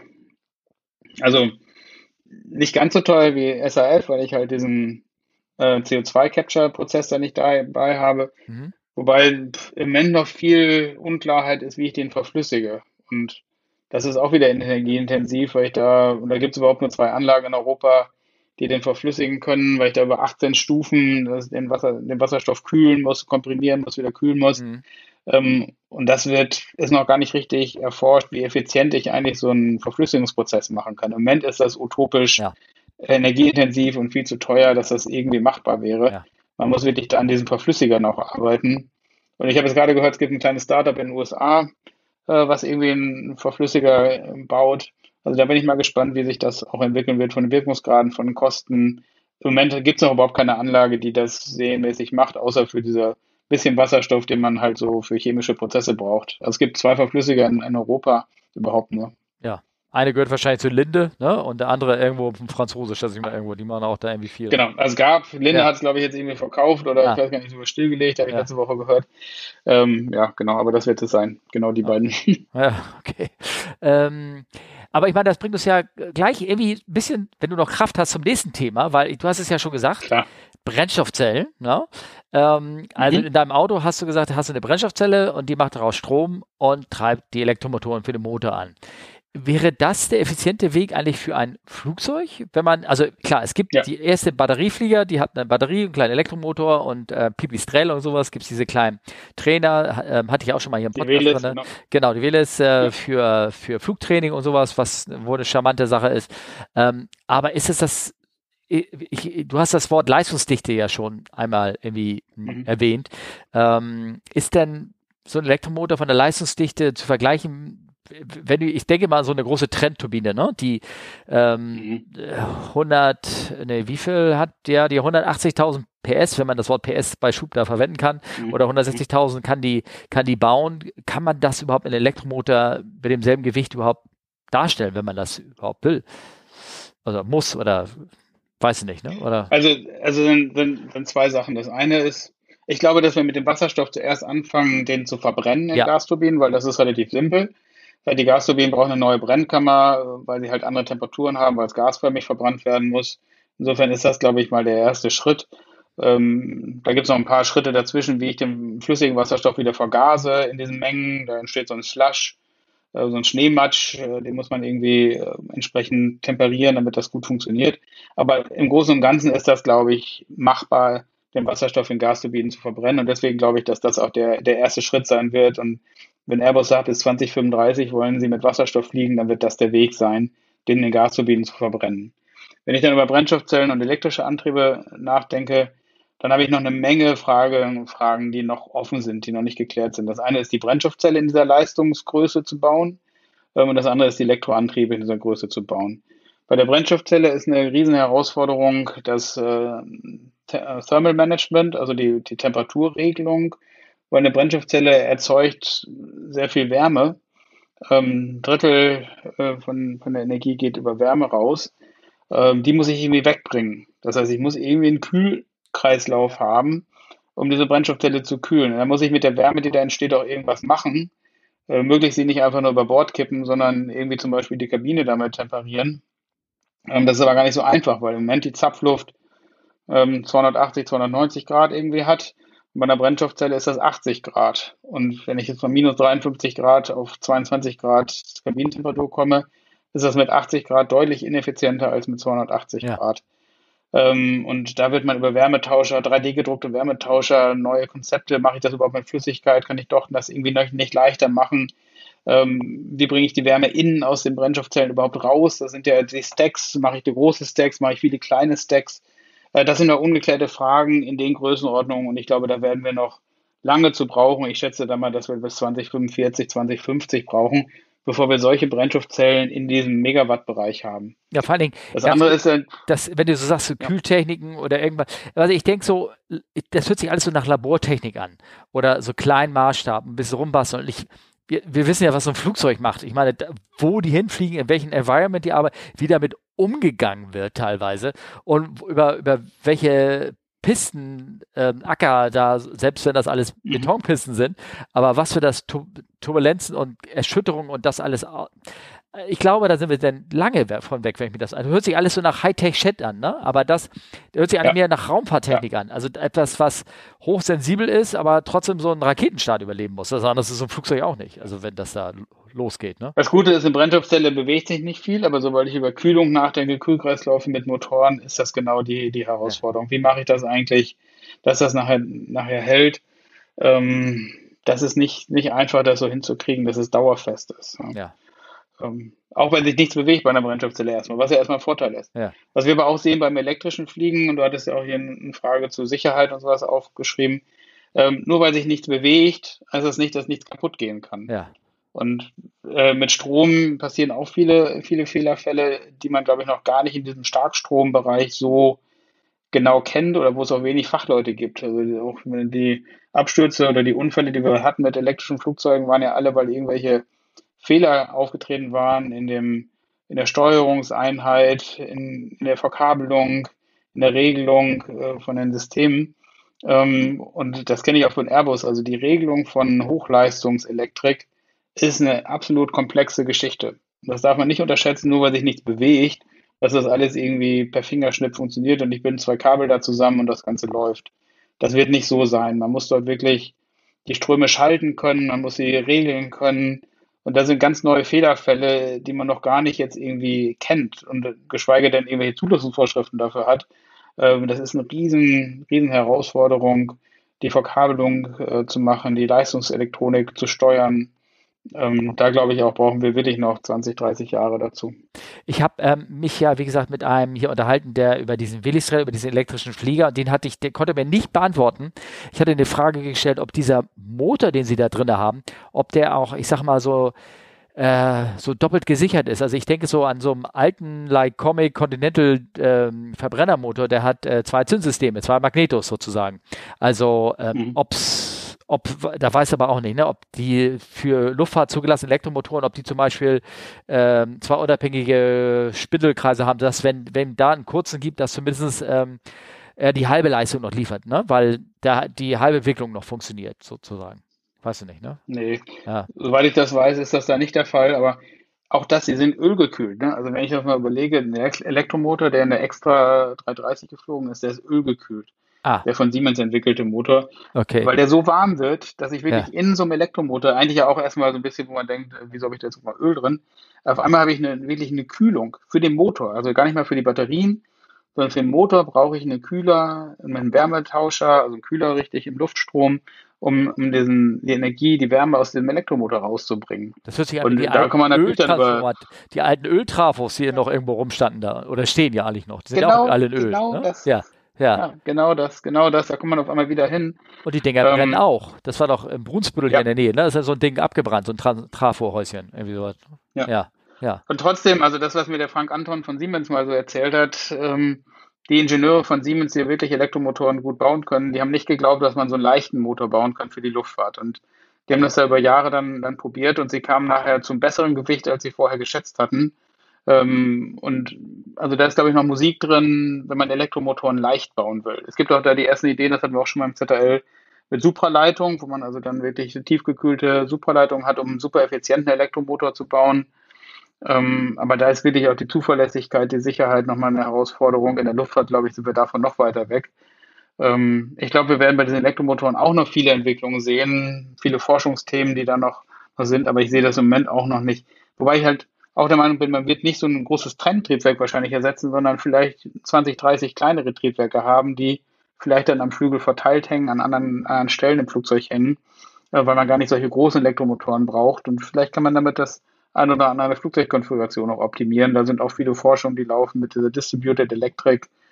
Ähm, es fliegt ja da in den USA auch ein NASA-Flieger jetzt gerade, den sie gerade umbauen von Tecnam, wo sie einen neuen Flügel dran gebaut haben mit dieser verteilten elektrischen ähm, Antrieben, wo oben außen an den Flügelspitzen zwei große Motoren sind und dann zwischen der Flügelspitze und der Flügelwurzel nochmal ein paar kleine um da auch im Reiseflug und für Start und Landung vielleicht ähm, auch andere Motoren zu benutzen. Ich brauche vielleicht gar nicht den ganzen Antrieb für den Reiseflug. Ja. Wie hieß das Ding eben? Das muss ich mal aufschreiben. Was, wie hieß das Motor? Äh, der Tecnam, uff, wie heißt denn das? Äh, ist von Tecnam X, ich glaube X51 oder sowas. Ich muss da nochmal gleich. Ich gucke das, ich, ich habe ich hab das auch geschrieben. Ich will das nachher, tu das hier rein, falls die Leute irgendwie fragen, dann habe hab ich das markiert. Aber ich bin gerade überlegen mit Supraleiten. Ich sage, du hast ja Helium an Bord, da kannst du ja damit die Motoren kühlen, oder? Ja, Wasserstoff, genau, ja. ja. Mit Wasserstoff. Also ich, ich denke sogar, gerade was man ja alles beim jetzigen macht, dass man ja, dass man die, die Ölkühler des Triebwerks ja auch in den Sprit reinhängt, in den Kraftstofftank. Also die Hydraulik des, des Fliegers wird ja häufig jetzt schon mit dem Sprit, der an Bord ist, äh, gekühlt, sodass man gar nicht äh, einen Ölkühler hat, der äh, draußen in den Luftstrom ausgemessen ist, sondern also vielleicht, Gott, wer, wer, weiß, was da alles für Ideen da irgendwie dabei rauskommen. Irgendwie genau, also das, genau das sind die spannenden Sachen und deswegen ja. werden am Anfang darüber gesprochen, wer an der TU vielleicht studiert. Also da gibt es eine Menge spannende Fragestellungen ja. und neue Ideen, die not tun. Ich habe gerade geguckt hier, das Ding heißt NASA X57 Maxwell. Ja. Das ist der Tecnam-Flieger von der NASA mit dieser verteilten elektrischen Antrieben. Ah, okay, das äh, gucken wir mal rein. Also da mal damit rein. mal den X7, X57 ist. Ja, Okay, weil also ich habe ja ähm, nämlich ähm, mir hat man, ich kenne so wieder so altes Flugschulenwissen, ne? da, da, da rede ich jetzt hier von Mitte der 80er oder irgendwie sowas, weshalb es halt so viel Hydraulik ähm, an so einem Flugzeug gibt, äh, weil äh, mir wurde damals erzählt, weil das ähm, ähm, war zumindest Standardtechnik damals, war etwas, was die höchste Leistungsdichte hat. Also du konntest, ein Hydraulikmotor hatte für das, was er wog, die, die meiste Energie, äh, Kraft, die er rausbringen konnte. Deswegen die ganzen Landeklappenmotoren und alles. Du hattest halt eine große Pumpe an den Triebwerken und äh, die hatte Energie. Man hätte das ja auch jetzt schon elektrisch irgendwie lösen können oder irgendwie sowas, aber das wäre, die Elektromotoren wären damals zumindest äh, zu schwer gewesen. Also hat man alles mit Hydraulik gemacht, weil spart am Ende Gewicht. Ähm, jetzt gibt es ja immer mehr mehr elektrische Flieger, wo alles mehr mehr elektrisch gemacht wird und man braucht keine Hydraulik mehr. Ähm, äh, ich sag mal so, ich, wenn man gibt es irgendwie eine Kombo, nee, eine Hydraulik ist out, ne? Da kann man nichts mehr mit reißen, ne? Oder irgendwie sowas, ne? Ja, ich meine, A380 hat ja noch diese Aktuatoren, die elektrisch-hydraulisch funktionieren, wo ich eine, also dann dezentrale Hydraulik habe. Das heißt, die Stellmotoren von gewissen Antrieben bei der 380 sind mhm. ja solche elektrohydraulischen Systeme, wo ich eine Pumpe habe, einen kleinen Hydraulikkreislauf habe und Ventile habe als Stellmotoren, ähm, um diese schnellen Stellgeschwindigkeiten auch zu erreichen, die notwendig sind für die, für die Ruder und Spoiler. Ähm, also bei A380 gab es ja, man, man erspart sich sozusagen die langen Leitungen, ja, durch genau. Flügelbiegung bei der A80 ja auch ein Problem, das dicht zu bekommen und war immer so ein Airbus-Problem auch, die Hydraulik dicht zu bekommen. Ja. Okay. Ähm, aber trotzdem hat man eine dezentrale Hydraulik, weil genau wie du sagst, also die Leistungsdichte ist dann sehr hoch. Ich habe eine kleine Hydraulikpumpe, ich habe einen kleinen Kreislauf und dann die schnellen Ventile, die sozusagen auch die hohen Geschwindigkeiten für die Ruder- und Spoileraktuatoren ähm, notwendig machen, die ich mit dem Elektromotor in den hohen Kräften, die ich auch habe, gar nicht unbedingt so schnell bauen, nicht so gut bauen kann. Wobei ich glaube, es wird immer mehr in diese Richtung gehen. Die Motoren werden echt gut. Ähm, sie werden höhere Leistungsdichte, höhere Stellgeschwindigkeiten, höhere Drehmomente, die sie erzeugen können. Ähm, aber bei 380 zum Beispiel war das noch nicht so weit. Hm, okay, alles klar. Ähm, hat man sich denn ähm, Gedanken über die Reichweite schon gemacht von so einem, Flieger dann? Also, ähm, also ich sag mal so, wenn du mit 80 so ein 350 kommt mit seinen 80, 85, 90 Tonnen Kerosin, kommt er nach äh, Singapur. Einigermaßen beladen. Ne? Ähm, wird es einen Flieger nochmal geben mit Wasserstoff? Das glaube ich nicht. Glaube ich glaube, dass diese ganzen Langstrecken, das ist, glaube ich, alles SAF-Gebiet. Ja. Und wenn wir dann halt Deutschland, Europa mit Wasserstoff fliegen, das ist, glaube ich, realistisch. Alles andere darüber hinaus wird nicht realistisch sein. Ich glaube, reine Langstrecke wird SAF sein. Kurz- und Mittelstrecke wird Wasserstoff sein. Mhm. Das ist meine, meine Devise und das wird auch jetzt später kommen. Ich glaube, wir werden erst mit SAF anfangen ähm, und dann wachsen wir mit Wasserstoff ein bisschen nach, aber ich glaube nur kurze Mittelstrecken. Ich glaube, alles andere macht dann, wird dann da auch nicht mehr von der Konfiguration funktionieren. Ich, dann habe ich doch zu viel Volumina, zu komplizierte Tankkonstruktionen. Für sowas wird das, glaube ich, nicht sein. Ich glaube, da werden wir mit SAF weiterleben müssen. Und äh, die rein batteriegetriebenen Flieger, das ist dann äh, tja, das, äh, das kurze Shuttle zwischen Hannover und Bremen, wenn man das unbedingt elektrisch machen möchte, oder der Rettungshubschrauber, ja. der Patienten abholt oder irgendwie sowas, ne? Oder, ja, genau ja. das glaube ich. Ja. ja, genau so sehe ich das. Also vielleicht sehen wir ja kleinere Flugzeuge, was, was auch immer wieder so Bundesregierung, wenn ich ja Zomberg ist, der Koordinator für Luft- und Raumfahrt in, in der Bundesregierung, der sagt ja, ich habe 26 Jahre gebraucht für eine Bahnverbindung zwischen Berlin und München. Ja, das ist, zwar Bahn ist immer gut und immer schön und auch umweltfreundlich, aber halt halt extrem lange äh, Vorlaufzeiten für eine neue Bahnstrecke. Und da kann Luftfahrt vielleicht schon auch unterstützen Richtung Klimaneutralität, auch wenn das jetzt so ein bisschen erst im Gedanken kontraproduktiv klingt. Aber wir können halt schneller Flugzeuge äh, dann von A nach B fliegen lassen, weil ich am Boden nicht so viel brauche. Ich habe trotzdem eine Landebahn, eine Startbahn, wenn ich jetzt von Hamburg nach Hannover fliegen will oder von Bremen nach Hannover. Und da muss ich jetzt nicht eine Bahnstrecke bauen. Und mhm. deswegen glaube ich, da werden wir vielleicht mit Wasserstoff mal anfangen. Batterie, glaube ich, wird so dann vielleicht mal beim 19-Sitzer, 49-Sitzer was dann auch bleiben, wenn das überhaupt kommt. Also mit Batterien, die mit großen Nachteil, dass sie auch nicht leichter werden während des Fluges. Ja, klar. Ja. Das heißt, da ist im Flugzeugentwurf schon mal ganz schlecht, wenn ich nachher mit dem Startgewicht auch wieder landen muss. Äh, das hat eine Menge Nachteile. Insofern glaube ich an Batterien nicht. Außer für Ausbildung. Ja, natürlich kann ich jetzt irgendwie Platzrunden damit fliegen. Ja. Ähm, dafür werde ich das wahrscheinlich kommen. Lärm, Lärm ist ein Riesenthema, wenn ich irgendwie Flugschulen habe, die am Flugplatz Platzrunden fliegen. Dafür wird das wahrscheinlich kommen. Aber ich glaube, alles andere für Transportleistungen werde ich mit Batterien nicht, nicht leben am Ende. Also zumindest hier in Deutschland, wo, ich meine, wo das Bahnnetz und die Straßen ja halt dann hervorragend ausgebaut sind eigentlich. Ähm, ich denke gerade an Norwegen, wenn du vom einen Fjord zum anderen willst. Ne? Also solche Dinger gibt es bestimmt. Ja. Ne? Also da könnte ich mir das vielleicht auch eher vorstellen oder wie sowas. Ne? Bevor du dich genau. da ins Boot reinsetzt über, das, über die Eisschollen hoppelst, wenn es da irgendwie ist, äh, wobei Eisschollen gibt es ja demnächst nicht mehr, aber ähm, ja. ähm, das, äh, das, das ist da irgendwie schade. Was ich mir auch... Ähm, aber es gibt ein, ja? es gibt ein Startup in, in Kalifornien, das heißt Universal Hydrogen, die wollen zum Beispiel eine Q400, also die ähm, der Havilland, die alte, ja? äh, wollen sie umrüsten auf Elektrik mit Wasserstoffantrieb und äh, so, die nennen das so ein Espresso-System äh, so Kapseln hinten in den Flugzeugrumpf reinschieben, um dann irgendwie 200 Kilometer Reichweite mit Wasserstoff zu erzeugen. Ähm, dass man auch gar keine Infrastruktur im Flughafen braucht, sondern einfach mit dem LKW sozusagen diese Kapseln hinten rein. Wir sind ein bisschen größer, haben natürlich ja, ein paar Sitzreihen groß sozusagen. Ähm, aber das ist zum Beispiel auch eine ganz interessante Lösung. Anstelle von Batterien schiebt man hinten einfach Wasserstofftanks rein und fliegt damit eine Kurzstrecke so von 200 Kilometer Reichweite vielleicht. Das ist aber dann wieder mit Druck wahrscheinlich, ne? Das, ja, das ist auch wieder interessant. Die hat mit Druck angefangen. So ist die Firma mal gegründet worden und jetzt seit drei Monaten habe ich wieder gesehen, sie gehen auch auf flüssigen Wasserstoff. Okay. Oh Wunder, das überrascht mich jetzt nicht. Äh, sie kommt auch zu flüssigem Wasserstoff am Ende. Ah, okay, gut. Aber ich bin mal gespannt, was da, also das sieht man noch nicht so viel, aber es ist ein Startup, was da sehr motiviert ist. Paul Eromenko, der alte Chief Technology Officer von, von Airbus, ist da der Gründer. Ich bin mal gespannt. Das äh, verfolgen wir gerade intensiv, was da passiert. Ja, ja genau, was so elektrische äh, Fliegereien geht, also wirklich rein elektrische. Und ich habe mir da auch so ein paar, paar Fragen gestellt, so mit Umrüstung bestehender Maschinen, aber da hast du ja gerade irgendwie ge geantwortet, dass man das irgendwie dann machen könnte, aber das wäre dann eher so Wasserstofftechnik, weil du wahrscheinlich dann die Motoren halt dann mit leichten Umbau wieder machen kannst. Wobei, das ist ja alles neue Zertifizierung, das geht doch alles ins Geld. Aber naja, gut, okay. Ja. Die werden sich das ähm, ja schon errechnet haben. Ich denke mir so beim elektrischen Fliegen, Flieger, also wenn das einer ist, der so ein bisschen länger ähm, fliegt, ähm, sei so mit Wasserstoff oder nicht, da ist ja so die, die, die ganze Optimum-Level-Sache, die bei, beim Kerosinflieger, da wirst du leichter, da steigst du mit der Zeit immer wieder höher. Ne?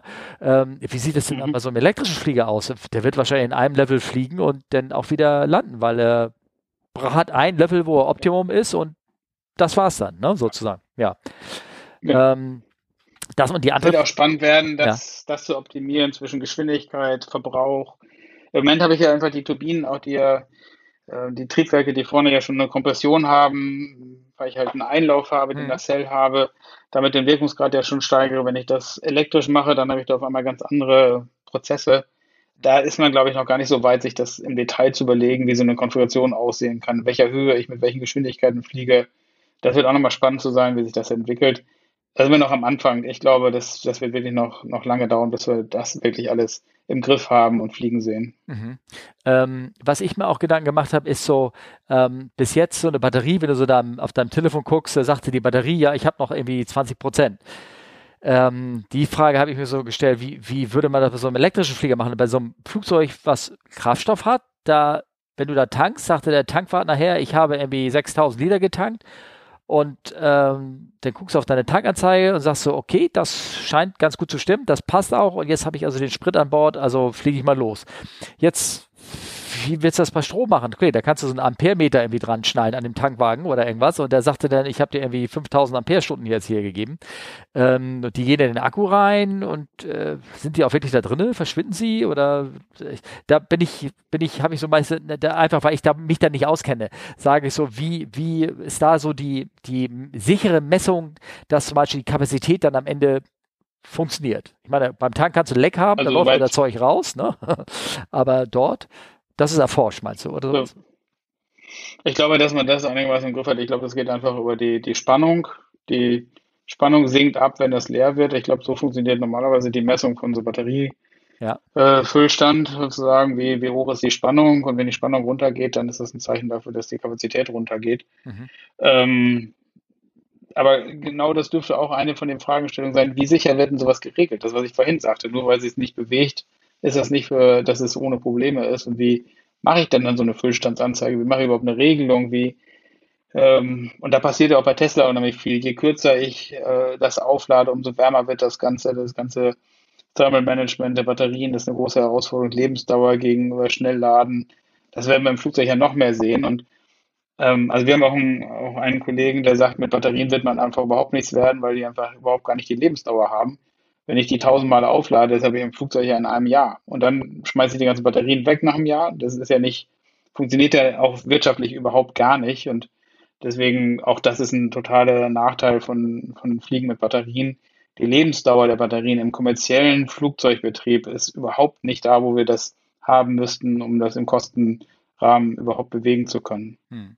Weil 1000 Ladezyklen ist ja das, ja. was man überall so liest. Und wenn dann die Batterien über ist, das habe ich ja 1000 Flüge im Jahr, das ist ja nichts, ne? drei Flüge am Tag dann habe ich das ja schon, wenn ich kommerziell fliege, ist das ja, ja weg wie nix. Ja, klar. Wobei auch da sind wir natürlich jetzt beim jetzigen Stand der Technik, ähm, was da irgendwie, also ich höre ja mal, dass äh, Lilium, der auch so ein elektrisches, also kleines Flugzeug ist das, ne, für, für, für zwei Personen, drei mhm. oder vier, äh, die haben ja, sie sagten, die haben, habe ich mal so gehört, ich weiß nicht, ob das stimmt, die haben ihre Flugzeug so gebaut, weil sie eine, sich eine Steigerung der, Akku, der Akkuleistung ähm, schon mit eingepreist oder eingerechnet haben. Äh, ich weiß nicht, ob das irgendwie ob das nur Gerüchte ist, was man da gehört hat, aber ähm, äh, dass sie mit der derzeitigen Technologie eigentlich gar nicht die, das halten können, was sie im Verkaufsprospekt versprechen.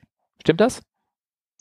Oder weißt du auch nicht? Weißt ja, Lilium, ist ja, Lilium ist ja extrem geheimniskrämermäßig unterwegs.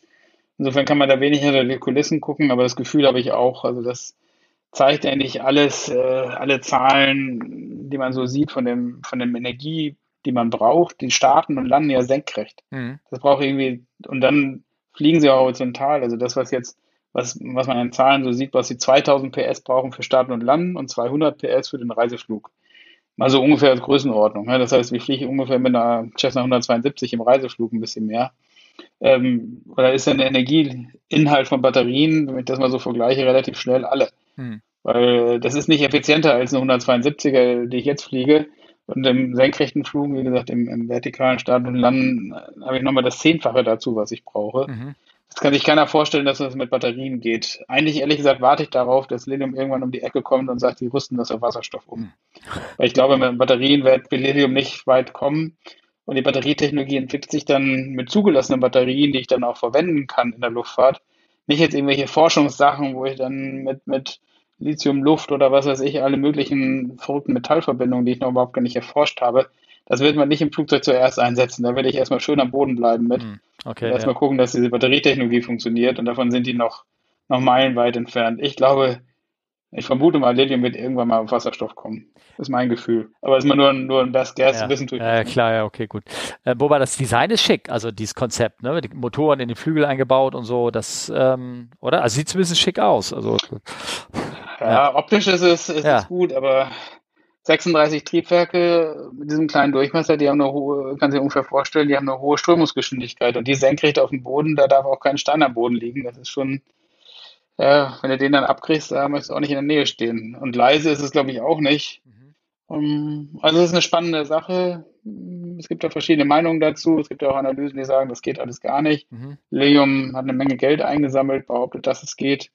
Ich wünsche den, ich drücke dir die Daumen, ja. dass es funktioniert und dass es überhaupt geht. Klar. Ähm, sicher bin ich mir da nicht. Dazu lassen die auch nicht sich genug reingucken und das analysieren, was sie da machen. Sie machen das sehr vertraulich.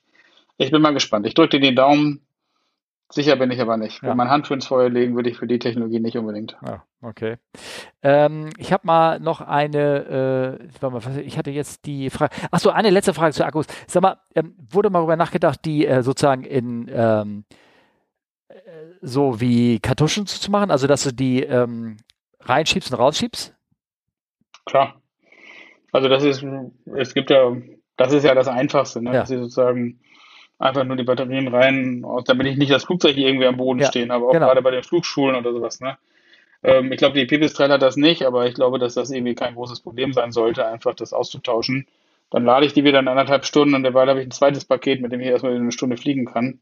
Also ich glaube, dass das Standard werden müsste, wenn man das überhaupt so für Flugschulen machbar machen will. Ja, klar. Dass das aber auch technisch ist ja kein Problem, irgendwie so einen Batteriesatz auszutauschen dann. Aber auch für Airliner, Der hat zwei, ja, klar, aber also ja. Wie groß Machbar, also das sein, ist, glaube ich, kein. Ja, ja okay. Ja. ja. Hm. Und Batterien sind auch nicht ganz ungefährlich. Ne? Also das, was wir so gesehen haben, Boeing 787 mit dem Lithium-Ionen-Akkus, die 787 hatte da ja schon ein paar Zwischenfälle am Anfang in der Flugerprobung. Ja.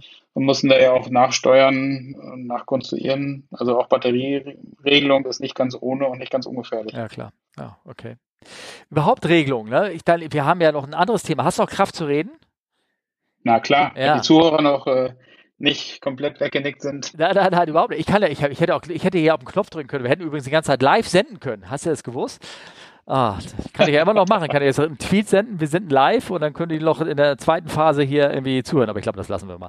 Ähm, was wollte ich sagen? Genau, ich das nächste ist, ich hatte es ja, das letzte Thema war ja Assistenzsysteme, die ich gesagt habe. Und zwar das, wo wir alle, alle, ähm, alle so ein bisschen äh, Schreck haben als Piloten. Nämlich natürlich, äh, du forschst ja auch an Automatisierung und ich habe mich mit dir auch mal unterhalten und wir haben uns auch unter, ähm, äh, unterhalten darüber. Ähm, äh, ich habe also das alte, das, das, nicht das alte, also ich habe vor, vor zehn Jahren mal gesagt, ähm, da wurde ich immer schon, das gibt es ja immer schon, die Leute sagen ja, ihr drückt ja nur noch Knöpfchen und macht ja gar nichts und eigentlich fliegt ja nur noch der Autopilot und es ist eine Frage der Zeit, dass, dass ihr rausgeht und äh, wir als Piloten sehen natürlich da drinne alleine, welche Redundanz da reingeknallt ist in den Flieger, nur um eine automatische Landung zu machen, geschweige denn einen automatischen Takeoff, den es noch gar nicht irgendwo gibt, mit dieser Entscheidungsfindung mhm. beim Triebwerksausfall und mache ich das ja oder nein. Ähm, aber letztendlich ist es ja eigentlich auch nur ein, eine, eine Art von Logikgitter, die da im Kopf irgendwie durchgerast wird, ob man jetzt, äh, welche Entscheidung man fällt. Aber trotzdem ähm, haben wir immer gesagt, Mensch, um das alles so redundant zu machen und dann letztendlich äh, irgendwie ein schwammiges äh, Verantwortungsgefühl zurückzulassen, nur durch dadurch, dass da jetzt äh, gewisse Maschinen, Computer, Programme ähm, das ähm, steuern. Da ist es immer noch viel günstiger. Man setzt diese beiden äh, überbezahlten äh, äh, Meatballs da vorne rein und äh, lässt sie das Ding steuern und dann hat man wenigstens einen, auf den man auch irgendwie einschlagen kann, sozusagen. Und das ist immer noch günstiger, als wenn man das Ganze vollautomatisch machen würde. Ist das denn immer noch so? Ist die Redundanz so teuer oder kann man das deutlich günstiger bauen mittlerweile. Könnte man, Ausrufungszeichen. Also ich, ich glaube, wir haben, wir bewegen uns in diese Richtung, aber das ist langsamer und äh, langwieriger, als wir das, glaube ich, immer so vermuten. Also es gibt auch so eine Innovationsschere im Kopf. Also die meisten Leute, man die überschätzen die kurzfristigen Sachen und unterschätzen die langfristigen Sachen. Also als man, es gibt also Umfragen vor 20 Jahren, als so die LCD-Bildschirme eingeführt worden sind, man Leute gefragt, wann hat denn jeder von euch einen Flachbildschirm? Und da sagen alle so nach zwei, drei Jahren, ne? weil man es mal auf der Messe gesehen hat und sagt, tolle Sache, super, ähm, ich habe sofort einen LCD-Bildschirm, kaufe ich mir sofort. Dann haben die aber ein paar tausend Euro gekostet und das hat am Ende dann viel, viel länger gedauert, bis alle Leute einen LCD-Bildschirm hatten, bis das Standard war. Also das heißt, die Erwartungshaltung an neue Technologien ist immens viel höher am Anfang.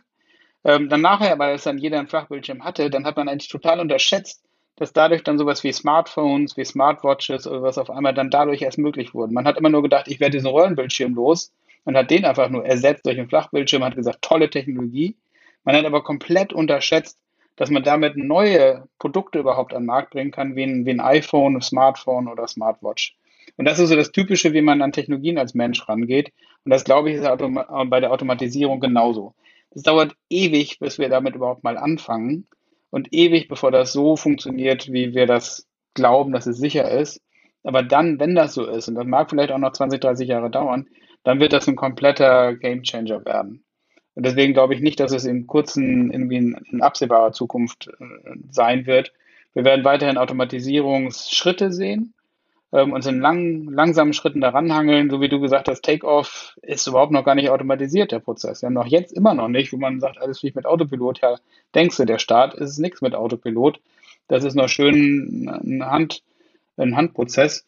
Und ähm, ich glaube, dass es noch viele Detailprozesse bedarf. Was weiß ich, fliegst du im Gewitter jetzt links oder rechts rum, Steffen? Wie würdest du das denn? Das weißt du einfach, weil du dein Wetterradar anguckst. Dann entscheidest du das doch. Wie soll denn das einfach egal Autopilot oder hinterher, du machst eine Entscheidungsfindung während des Fluges ähm, mit deiner jahrelangen Flugerfahrung, mit deinen Flugstunden, um dir ähm, Radarbilder interpretieren zu können und zu sagen, okay, wie ist denn das Wetter so, da ist ein da ist eine Front, da muss ich landen, wie fliege ich jetzt da, in welcher Höhe fliege ich jetzt da drumherum, was ist denn sicher? Ähm, das sind doch Sachen, die jetzt gar nichts mit, mit Knöpfchen drücken oder Autopilot zu tun haben, sondern das ist eine Entscheidungsfindung. Und aber das meine, zu automatisieren könnte man da nicht, nicht ganz so einfach. Könnte man, ja, ich, dass es nicht so einfach ist, aber könnte man da nicht einfach, ich meine, es würde dann auch dauern, dass du dann irgendwie eine, ähm, ja, eine, ähm, eine Log, eine Logge mit äh, Logs, so ist KI-technisch, ne, die immer so guckt, so, genau. ne, was, mhm. wie, war, wie sah das aus, was die Piloten gesehen haben und wie haben sie sich entschieden und diese Daten ähm, ähm, sammeln sozusagen, um dann sie dann über die Jahre dann oder Jahre später irgendwie auswerten. Also das wäre mhm. ja schon eine Sache, die man möglich machen würde, oder nicht? Könnte. Ich glaube auch, äh, äh, das wird wahrscheinlich der Weg sein, man wird unheimlich Daten sammeln, da wird man damit KI programmieren und sagen, okay, wie interpretiere ich jetzt Radarbilder? Ja.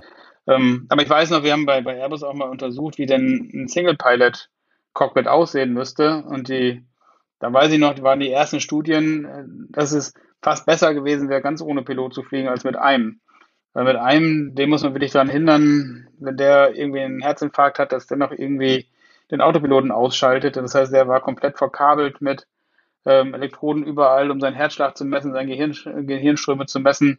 Ähm, und dann hatte er sozusagen so Manschetten wie so ein Schleudersitz und dann, wenn der irgendwie, irgendwie angezeigt hat, dass er einen Herzklabaster hat, dann wurden sozusagen gleich die Arme am, am Sitz festgezurrt, damit er überhaupt gar nicht mehr irgendwie was Falsches machen konnte.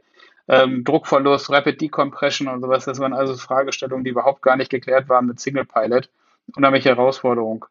Ähm, also wobei ich finde man kommen wird. Ja, ich weiß nicht, aber du ja. hast also ich will ganz kurz unterbrechen, aber ich finde man sollte schon ähm, erwähnen, dass ähm, äh, Flieger schon seit ähm, also technisch demonstriert, dass ein Flieger alleine starten äh, irgendwo hinfliegen kann, auch gewisse Manöver machen kann, auch selbstständig eine Manöver äh, entscheiden kann, dass er äh, wahrscheinlich auch die Standard-Emergencies sozusagen selber abhandeln kann, ähm, dass das alles demonstriert ist und dass es funktioniert, das ist eigentlich ähm, schon, schon lange klar. Es ist die Frage, wie baut man jetzt äh, die zusätzliche Redundanz ein, dass er eben, genau. wenn da irgendwas ausfällt, also zum Beispiel jetzt haben wir ja immer noch drei IRS drin sozusagen äh, und wenn ähm, zwei ausfallen aus irgendwelchen Gründen, dann heißt es immer Pilot, you have control, weil du hast nur noch eins und ob das richtig ist oder nicht, dann das musst du jetzt entscheiden, weil das kann nur dann am Ende das menschliche Auge sozusagen. Ähm, und das ist die Frage, ähm, wenn du jetzt sagen würdest, ich baue jetzt noch mehr Redundanz ein, sind das, muss das denn alles so teure Systeme sein? Kann das auch, ich sag mal so 35 iPhones, die überall irgendwo reingeklemmt sind und mhm. dann sowas machen können und dann sozusagen ja. das günstiger machen? Also das, was wir sehen, ist einfach die Sensorik von dem iPhone so billig geworden, dass diese MEMS-Sensoren, also das ja. heißt, diese Sensoren, die auf Mikrochips aufge, ähm, aufgebaut sind, dass die einfach so billig werden und so genau sind und so zuverlässig sind, dass wir einfach komplett andere Redundanz haben. Und ich meine, jetzt gucken wir uns mal den, den Air France-Absturz an ähm, im Südatlantik. Wenn man dann ein iPhone dabei gehabt hätte, dann hätte man gewusst, dass man nicht in einer Stallgeschwindigkeit durch die Gegend fliegt, sondern äh, dass ich noch irgendwie GPS habe. Ich habe noch einen Beschleunigungssensor, der mir gezeigt hat, dass ich nicht irgendwie gerade 400 Knoten verloren habe in, in, zwei Sekunden. Ähm, da hätte jedes iPhone hätte genauer funktioniert als äh, der 330, als das 330 Cockpit. Ja. Ähm, das muss man sich halt mal irgendwie vor Augen halten. Und dass es eigentlich keine gute Philosophie ist, sobald irgendwas ausfällt, dass der Autopilot ausgeht und dem Piloten das Flugzeug vor die Füße wirft, das ist ja auch keine gute Philosophie eigentlich. Ne? Sobald schwierig wird, geht der Autopilot raus und sagt, flieg du mal wieder weiter. Ähm, ich glaube, da, da hat so ein Umdenken auch eingesetzt, auch glaube ich durch Air France so ein bisschen. Ähm, und es gibt noch ein paar andere Zwischenfälle, wo es auch so ein paar Hiccups gab, die nicht unbedingt ähm, durch einen Absturz geendet sind. Äh, wo man eigentlich so über die Philosophie nochmal nachdenkt, nicht, der, dass der Autopilot ausschaltet, wenn es schwierig wird, sondern dass er gerade dann versucht zu unterstützen. Und wenn da jetzt Richtung Garmin mal guckt, wo ich ja, ja. okay. erstaunt war, was Garmin macht mit dem Autoland. Ja. Das ist ja Hardcore-Technologieentwicklung, äh, die die zehn Jahre im Geheimen gemacht haben und jetzt mit einer zugelassenen Autoland-Funktion kommen, wo ich einfach nur einen Knopf drücke und dann macht das komplett alles selber bis zur Landung das hat mich wirklich massiv überrascht, dass sowas im Hintergrund ähm, entwickelt worden ist. Und das ist ein wahnsinnig tolles System, muss ich ehrlich sagen. Gut, aber ich glaube, das ähm, ähm, konnten Sie so heimlich und auch sowas entwickeln, weil Sie sich äh, in dem Moment sagen, okay, wir haben hier Single Pilot und der kann nicht mehr. Und das ist äh, wie so ein Notfall, Rettungsschirm oder irgendwie sowas, das schalte ich an und der mhm. Flieger transmitted Mayday und alle haben mir aus dem Weg zu gehen und ich habe jetzt recht. Ne? Wenn du das, aber wenn du das im Normalbetrieb jetzt betrieben willst, dass der Computer äh, sozusagen fliegt und äh, und dann seinen sein Weg irgendwie da alleine so durchbahnt, ähm, nicht mit so Prioritäten ausgestattet wie Notfall. Ähm, ich glaube, da, da, da wird die Zulassung dann auch schon ein bisschen anders aussehen. Das andere ist ja Last Line of Defense, oder? Genau. Ja. Aber das sind die ersten Schritte. Ja, klar. werden wir logisch. dann irgendwie auch Autonomie erstmal in dem Frachtflugzeug sehen. Also ich glaube nicht, dass wir das im Passagierflugzeug zum Beispiel oh. zuerst sehen werden. Olli. Wahrscheinlich werden Frachtflieger die ersten sein, die autonom fliegen. Und vielleicht kommt das auch von kleinen Flugzeugen erstmal hoch, dass wir mit Frachtdrohnen, mit, äh, mit Frachtflugzeugen erstmal anfangen, mit kleinen äh, Flugzeugen, ähm, wo ich auch nicht so viel Schaden anrichten kann, damit dann nachweise, dass es zuverlässig ist und dann zu größeren Frachtflugzeugen, dann mit kleinen Passagierflugzeugen also bevor wir eben so ein A380 ohne Piloten sehen, ich glaube, das äh, wird noch ewig dauern, dass es eher aus anderen Größen reinwächst. So Drohnen, die fliegen ja jetzt schon dann irgendwie autonom bei vielen Sachen. Da wird man viele Erfahrungen sammeln und dann wird es halt zu Frachtflugzeugen gehen, die was transportieren, erstmal, erstmal kleinere. Dann zeigt man, dass es nicht alles Harakiri ist. Ähm, dann hat man eine Zuverlässigkeit, die man nachweisen kann. Das ist, glaube ich, der Weg. Wir werden nicht bei den großen Flugzeugen anfangen. Aber es könnte schon sein, dass es auf einmal irgendwann relativ schnell geht. Ich meine, wenn der wirtschaftliche Druck da ist, dass man gerade ähm, ähm, jetzt hier auch zum Beispiel in so einer Krise wie jetzt gerade Corona ist, ne, wo du sagen kannst, scheiße, geht nicht mehr, wir stellen alle Flieger in die Wüste und äh, wenn wir brauchen sie jetzt, drücken wir auf den Knopf, einigermaßen schnell, äh, nach ein bisschen Wartung, fliegen sie sofort wieder. Ich brauche nicht irgendwie Personal, was ich erstmal ein halbes Jahr wieder irgendwo herkratzen muss, aus den irgendwelchen Fugen, wo sich's verkrochen hat. Ähm, also ich glaube, ich, ich fürchte ehrlich gesagt, dass es relativ, wenn es denn da ist, ja. relativ schnell kommt. Oder, oder nicht? Also Wobei, was die, die Studien, die dazu sind, sind, dass ich halt eine Bodencrew habe. Ich habe das heißt so eine Art Fluglotsen, der vielleicht im Normalbetrieb dann zehn Flugzeuge autonom steuert. Wenn da irgendwie ein Notfall auftritt, dann kriegt er halt, eine Backup-Person, die dann das Flugzeug übernimmt. Er fliegt die anderen neun. Einer kümmert sich dann um das Flugzeug äh, weil es irgendwie Entscheidungsfindung durch den Menschen, glaube ich, immer noch äh, final braucht. Das kann vielleicht am Boden sein, remote. Ähm, aber ich weiß nicht, wie oft du das zum Beispiel hattest, medizinische Notfälle, dann zu entscheiden, okay, lande ich, lande ich nicht oder sowas. Das ist ja deine, deine Kapitänsentscheidung, ähm, was nicht unbedingt, unbedingt nur fliegerisch ist, aber bei welchen Wetterbedingungen du noch irgendwo landest, ähm, ab wann du ein ungutes Gefühl hast. Ähm, also solche Sachen äh, sind doch auch Entscheidungen, die du als Flugkapitän wahrscheinlich oft getroffen hast, oder? Ja, ja, natürlich. Und äh, am Ende wägst du immer ab zwischen dem einen Leben, welches da in Gefahr ist an Bord oder wem es gerade schlecht geht, während den, gegenüber den anderen Leben, die ähm, hypothetisch äh, durch diesen Ausweichflug jetzt beschädigt sind. Ähm, ich denke aber gerade so auch äh, in Amerika, ich meine, da ist ja schon das System eigentlich schon immer schon so gewesen, dass die Dispatcher eine Teilverantwortung des Fluges haben. Das heißt, wenn der Dispatcher ähm, sagt, hier, der Flughafen, der ist jetzt geschlossen, dann fliegst du da auch nicht hin, wo wahrscheinlich andere Piloten da die Reise schon längst angetreten hätten, weil sie das äh, anders eingeschätzt hätten oder weil sie sagen, ist mir doch egal, was du da unten am Boden sagst, ich sehe das hier oben anders. Ne? Hm. Also ich weiß es nicht. Es ist alles äh, klar, ein Entscheidungsträger irgendwie auf dem Schiff, denke ich, muss und wird immer bleiben, ist immer die Frage, ähm, wie weit der ausgebildet sein wird. Ne? So Zugführer versus Lokführer, ne? Das, ähm, ähm, das, genau. das, ja. das Konzept, irgendwie sowas in der Art. Ja, es ist schon spannend. Aber wie gesagt, ähm, ähm, das ist aber alles letztendlich rechtliche Fragen eigentlich, ne? technisch, technisch äh, Fragen sind doch eigentlich da, selbst das Wetterradar-Ding, ich meine, ähm, auch das kann man, könnte man eigentlich, wenn man sagt, so, wir, wir setzen das Flugzeug oder wir setzen das Fahrzeug jetzt auf die Schiene in der Richtung, dann lässt man da drei Jahre lang so einen Sensor in jedem Flieger mitbasteln und hat man mehr Erfahrung als eine einzelne Fliege überhaupt jemals irgendwie sammeln. Zumindest was das Wetterradar angeht. Ja. Ne? Also das geht auch nur dann für dieses eine, eine, eine Funktion dann, ne? Genau, aber das ist, glaube ich, das, was man machen muss. Man muss einfach dann mit Lufthansa einen Deal machen und sagen, wir kriegen jetzt alle eure Wetterradarbilder, wir kriegen alle Pilotenentscheidungen dazu. Äh, wie haben die auf den auf den Gewitter reagiert? Wie, wie sind die da drumherum geflogen? Und dann das einprogrammiert und dann sagt, okay, jetzt haben wir KI programmiert, die um Gewitter rumfliegen kann. Aber soweit ich weiß, gibt sowas noch nicht. Also das sind bestimmte Forschungsfelder, die ganz spannend sind. Ja. Okay. Was zeichnen denn, ich meine, so ein, so ein Flugdatenschreiber, der, also nicht der ähm, äh, von so einem normalen Airbus, der zeichnet doch unglaublich viele Parameter auf, aber kein Bild vom Radar, ne? Ja, nee, nee, das macht nee, nee, nee, nee soweit nee. ich weiß, ist das nicht dabei. Das muss ja. man wirklich dann anders korrelieren. Ne? Ja, ja, ja. Also, ja, recht, recht, die rechtliche Sachen ist, ähm, ist das Problem. Also noch ist die Redundanz zu teuer gegenüber den Piloten sozusagen. Ähm, dann könnte ich glaube, sie wird billiger und sie wird, sie wird an, ja. sie wird billiger werden und irgendwann wird das kommen und ich glaube sogar fast, dass es in der Luftfahrt noch eher kommt als auf der Straße, weil ich einfach dann viel mehr regelbasierten Betrieb auch habe. Das heißt, ich habe wirklich ganz feste Vorgaben in, im Luftverkehr. Ich habe wenig Störung von außen. Ich habe halt keine Kinder mit dem Ball, die mir vors Auto laufen.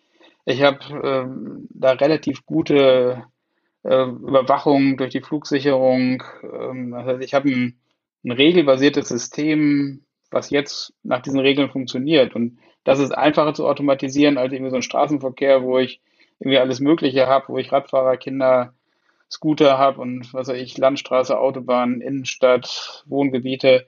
Ich glaube, das ist viel komplexer, ein Auto autonom fahren zu lassen, als ein Flugzeug autonom fliegen zu lassen. Das ist mein Gefühl. Ja. Ähm, aber dann, dafür ist es halt auch dann in der Summe viel ähm, viel mehr in der Öffentlichkeit, wenn da mal was passiert. Ja, und dann, das wird keiner eingehen, Risiko eingehen wollen. Und es muss immer sicherer sein als bisher der jetzige Zustand. Das ist bei allen Zulassungsfragen, bei allen Diskussionen, die Ingenieure haben, es muss sicherer sein als das, was wir bisher haben. Aber wobei, ich glaube, in Kalifornien gibt es auch Waymo oder wie heißt das Ding, wo die schon mit autonom hm. rumfahren, diese Taxis, die da, also in dem Stadtgebiet da irgendwie rumfahren. Also es wird gemacht. Es gibt auch Stimmen, die sagen, ähm, wenn China erstmal damit anfängt, Flugzeuge auf der Art zuzulassen und, äh, äh, und sagt hier, wir machen das jetzt und dann wahrscheinlich gucken sich die anderen das kurzfristig an und dann sagen sie, wir müssen das auch machen, weil sonst sind wir nicht mehr konkurrenzfähig. Und dann wird es kommen. Ne? Und China hat ja, braucht ja sowieso so viele Piloten angeblich und ähm, das hat auch irgendwie mal irgendwie einer so spekuliert hier, irgendwie in irgendeinem Podcast, der gesagt hat, die Chinesen bauen, bauen selber gar keine großen Pilotenschulen aus, auf, weil sie irgendwie sich selber denken, in zehn Jahren fliegen unsere Kisten sowieso autonom. Naja, schauen wir mal. Schauen wir mal. Schauen, genau, wir, mal. schauen wir mal. Ja. Also ich, ich liebe zwar Technologie, ja. aber ich glaube, so ein paar Stolperscheine gibt es noch. Du bist Pilot selber, das ich glaube, das wir noch. Du bist halt nicht genau, so. Ich bin selber Pilot, genau. Selber, du bist so verstrahlt, du kannst, kannst es selber nicht machen. Darf ich ganz kurz ähm, ähm, eine Frage noch und zwar. Ähm, hier, das habe ich aufgeschrieben. Der letzte Punkt war so Zulassung. Ähm, da hast du aber keine, keine Idee, ob du irgendwie was gehört hast, dass so ähm, elektrische Flieger oder äh, Sauerstoff, äh, Sauerstoff sage ich schon, Wasserstoffflieger, Wasserstoff. ob die andere, andere Zulassungsbedingungen irgendwie bekommen will, was so Alternate-Planung angeht oder irgendwas in der Art, ob da irgendwas in der Mache ist oder ob das Regelwerk als solches bestehen bleibt. Nee, ich glaube, also bei dem, ich glaube, bei dem Veles, bei dem Pipistrel Veles ist es so, dass man nicht starten darf, wenn weniger als 50 Prozent Batterieleistung noch da ist. Mhm. Also solche Regeln wird es geben. Ich meine, unsere Lizenz mit Single-Engine-Pisten ja. wird es wohl kaum sein. Da wird man wahrscheinlich irgendwie Single-Engine-Elektrik haben. Ja. SEE e oder keine Ahnung wie das. Da wird es wahrscheinlich andere Flugscheine zu geben mit anderen Bedingungen. Ich habe ja, weiß ich, gar keine Vergaservorwärmung, kein, ja kein Mixture-Hebel und was weiß ich, dafür habe ich ganz andere Sachen, vielleicht auch andere Fehlerfälle, ja. was ich Batterieüberhitzung, was mache ich denn dann, andere Notfälle. Ich glaube, dass ich da noch meine Pilotenausbildung ein bisschen auch drauf eingehen muss, aber Rocket Science ist das jetzt auch nicht, glaube ich. Hm. Ansonsten mit, äh, mit der Flugplanung, äh, mit Wasserstoff, ähm, ich glaube, soweit ist man noch gar nicht, dass man sich jetzt über sowas Gedanken macht. Erstmal muss ich das Ding überhaupt in die Luft kriegen, zugelassen. Ob ich dann damit eine andere Alternate-Planung machen würde, ja, vielleicht muss man sich sowas überlegen. Also wir, wir haben in so Arbeitsgruppen, gibt so WG80 heißt das von der ICAO, eine Working Group, die sich mit Wasserstoffzulassung beschäftigt.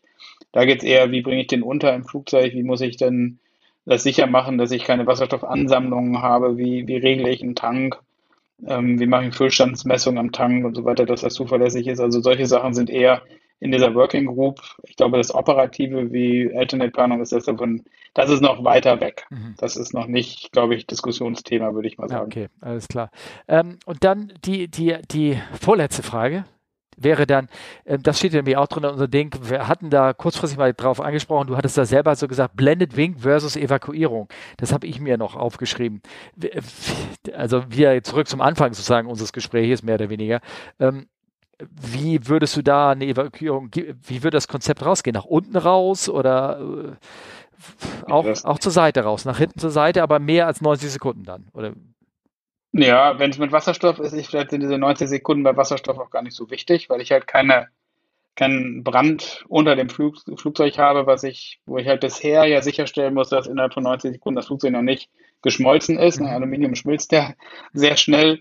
Deswegen ist ja gerade das, das Problem, ähm, dass wir da so ein, so ein die Isoliermatten ja dort verstärken mussten, die brandsicher sind, damit ich diese 90 Sekunden auch beim Feuer unterm, unterm dem Flugzeugrumpf noch eine bestehende Flugzeugkabine habe, die ich evakuieren kann. Und erst nach 90 Sekunden darf das sozusagen in sich zusammenbrechen und dann darf das Aluminium sozusagen wegschmelzen. Und dann darf sozusagen die, der Fluchtweg dann in sich zusammenklappen. Deswegen, daher kommen diese 90 Sekunden her, in den 90 Sekunden ganz kurz unterbrechen? Ist das also wirklich so, gibt es in manchen Bereichen, also vielleicht beim Reifenbrand oder irgendwas, sind da noch Isoliermatten irgendwie im Rumpf mit eingebaut oder irgendwie sowas? Oder am Flügel dann? Ja, ja. Achso. Ja. Also der, die, normale, die normale Isolierung der thermischen Isolierung, also zwischen der Flugzeugaußenhaut und so. dem Sidewall-Lining sind Isoliermatten. Die waren früher einfach nur thermisch, damit es dann nicht so kalt wird. Mhm. Und die sind halt seit, ich glaube, seit 12, ja, seit 12, 13 Jahren gab es so eine neue äh, Zulassungsvorschrift, dass diese Isoliermatten brandsicher sein müssen. Und die müssen so aufgehängt sein, dass äh, und so ver verbunden sein, dort darf also keine Flamme äh, in diese 90 Sekunden reinkommen bei dem, bei dem Feuer. Das heißt, die sind nicht nur thermisch mittlerweile, die sind komplett, äh, war ein Riesenaufwand, das einzubauen, weil früher haben wir die einfach so dahin gehängt und einfach mit so Clips und festgemacht. Jetzt muss wirklich jedes Hydraulikrohr, jede Spritleitung, jedes Kabel muss durch diese Isoliermatten durchgeführt werden damit wirklich überhaupt gar keine Möglichkeit für eine Flamme äh, besteht, in den Flugzeugrumpf, in die Kabine einzudringen, ähm, solange halt diese Isoliermatten noch alle miteinander verbunden sind. Das heißt, das Flugzeug kann außenrum anfangen zu brennen. Aluminium brennt ja dann auch irgendwann ja. sehr gut. Ähm, und die Isoliermatten müssen die Passagiere schützen vor dem, vor dem Feuer.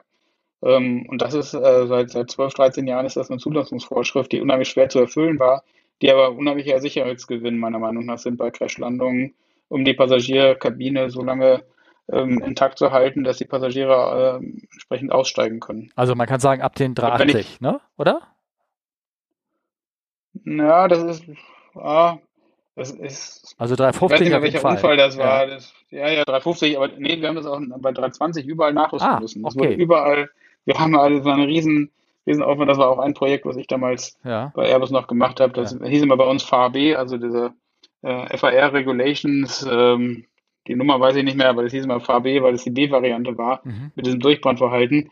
Äh, wir mussten komplett die Isolierbatten bei der 320 neu designen. Mhm. Also das war ein riesen Aufwand in der laufenden Serie, das einzubauen, weil die Werker damit überhaupt gar nicht zurechtgekommen sind am Anfang, äh, weil wir so viele Änderungen immer noch hatten, die Isolierbatten nicht passten. Man, wenn man Durchbruch hat, dann muss man das wirklich zusammenkleben, wieder, damit das brandsicher ist. Also ähm, viele Brandversuche, die wir gemacht haben, Brandtests immer wieder gemacht, bis wir ein System entwickelt hatten, was diese Bedingungen überhaupt erfüllt hat. Mhm. Und die Leute schulen natürlich, dass sie es Aber das braucht man mit Wasserstoff ja. Ja, okay. Ja. Ja. Mit Wasserstoff brauche ich das nicht mehr. Und bei diesem Blended Wing Body ist halt die große Frage, wie, wie brennt denn das überhaupt? Ich kann mir vorstellen, dass es irgendwie Evakuierung nach oben gibt, auf den Flügel drauf vielleicht. Ähm, nach unten bestimmt nicht, weil da kann das Fahrwerk ja auch zusammenklappen. Dann wird man garantiert nicht nach unten fliehen. Nach vorne geht auch nicht, weil da garantiert mit Vogelschlag und sowas auch ähm, irgendwie jede Öffnung schlecht sein wird. Mhm. Insofern kann ich mir nur eigentlich nur vorstellen, dass es eben eine Evakuierung nach oben vielleicht gibt, wo man dann irgendwie überrutschen, dann über die Flügeloberseite dann evakuiert wird. Ja, okay. Oh, spannend. Wenn es denn überhaupt so einen Flieger geben wird, ne? Sagen wir mal so, ne? Genau, ja, da okay. würde ich auch nochmal drei Fragezeichen machen. Okay, ja, alles klar. Ähm, super, also das war alles spannend. Ich glaube, unsere Hörer haben das auch alles gefallen. Ähm, wir gehen auch so langsam die Fragen auch. Wir sind ja auch schon bei der Stunde 45, sonst kann man ja, fängt man ja an zu schielen, oh, ja. schielen und kann gar nicht mehr so richtig zuhören. Aber hast du als allerletzten Schluss noch eine kleine fliegerische Geschichte für mich? Das kommt immer zum Schluss ran. Ich habe das in Rot reingeschrieben, die Shownotes. Ich hoffe, du hast gelesen und hast zufällig für mich eine. Oh, toll, dann höre ich dir gerne zu. Ja, also gar nicht eine ganze Geschichte, aber vielleicht so der, der Kontrapunkt zu dem Ganzen, was wir jetzt hatten, was alles Zukunft, Technologie, modern ist. Ich selber fliege, habe ein eigenes Flugzeug, ich habe eine Stampe, Stampe und Verton SV4, einen alten Holzdoppeldecker. Ja. Mit einem französischen Motor von, das, das Flugzeug hatte Erstflug 1933, meins ist 1950 gebaut worden. Ähm, und mit dem fliege ich halt liebend gerne durch die Gegend. Und das ist komplett ohne Elektrik. Das Ding hat außer dem Funkgerät gar keine Elektrik, nicht mal einen Anlasser. Es hat einen Druckluftstarter, ähm, komplett ohne Strom, nur mit einer Batterie für das Funkgerät, ansonsten nichts. Und da fliegt man offen und riecht die Natur, riecht die, die frischen Felder ähm, und kann wirklich in niedriger Höhe, also 500 Fuß, äh, darüber wird es dann auch schon manchmal ein bisschen frisch. Also 2000 müssen wir eigentlich immer fliegen, ja. 500 Fuß Mindesthöhe. Also ich fliege dann manchmal so in 1000 Fuß, 700 bis 1000 Fuß. Ähm, da hat man wirklich noch einen ganz anderen Bezug zum Boden, über das, über was man fliegt. Man, man riecht wirklich die Felder, man riecht, dass unten gerade angebaut wird, wie weit schon irgendwie die ähm, Landwirtschaft gerade ist in dem Moment. Und das macht super Spaß, dieses Flugzeug. Ich finde das vom Handling her toll. In der Luft ist das ein absolut tolles Flugzeug. Es ist total beschissen am Boden.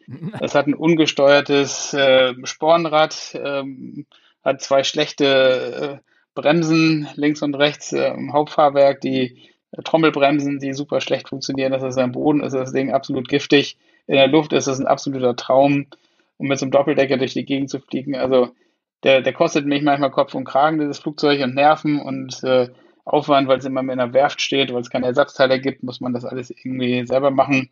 Ähm, aber die Flugstunde, die ich damit in der Luft brenne, danach kann ich eine Woche irgendwie kriege ich das Grinsen nicht mehr aus dem Gesicht. Das macht einfach so einen Spaß, dieses Flugzeug zu bewegen, mit einem offenen Doppeldecker, ein Oldtimer, wirklich ja. antikes Flugzeug durch die Gegend zu fliegen. Okay. Und ja, das ist so meine Fliegergeschichte.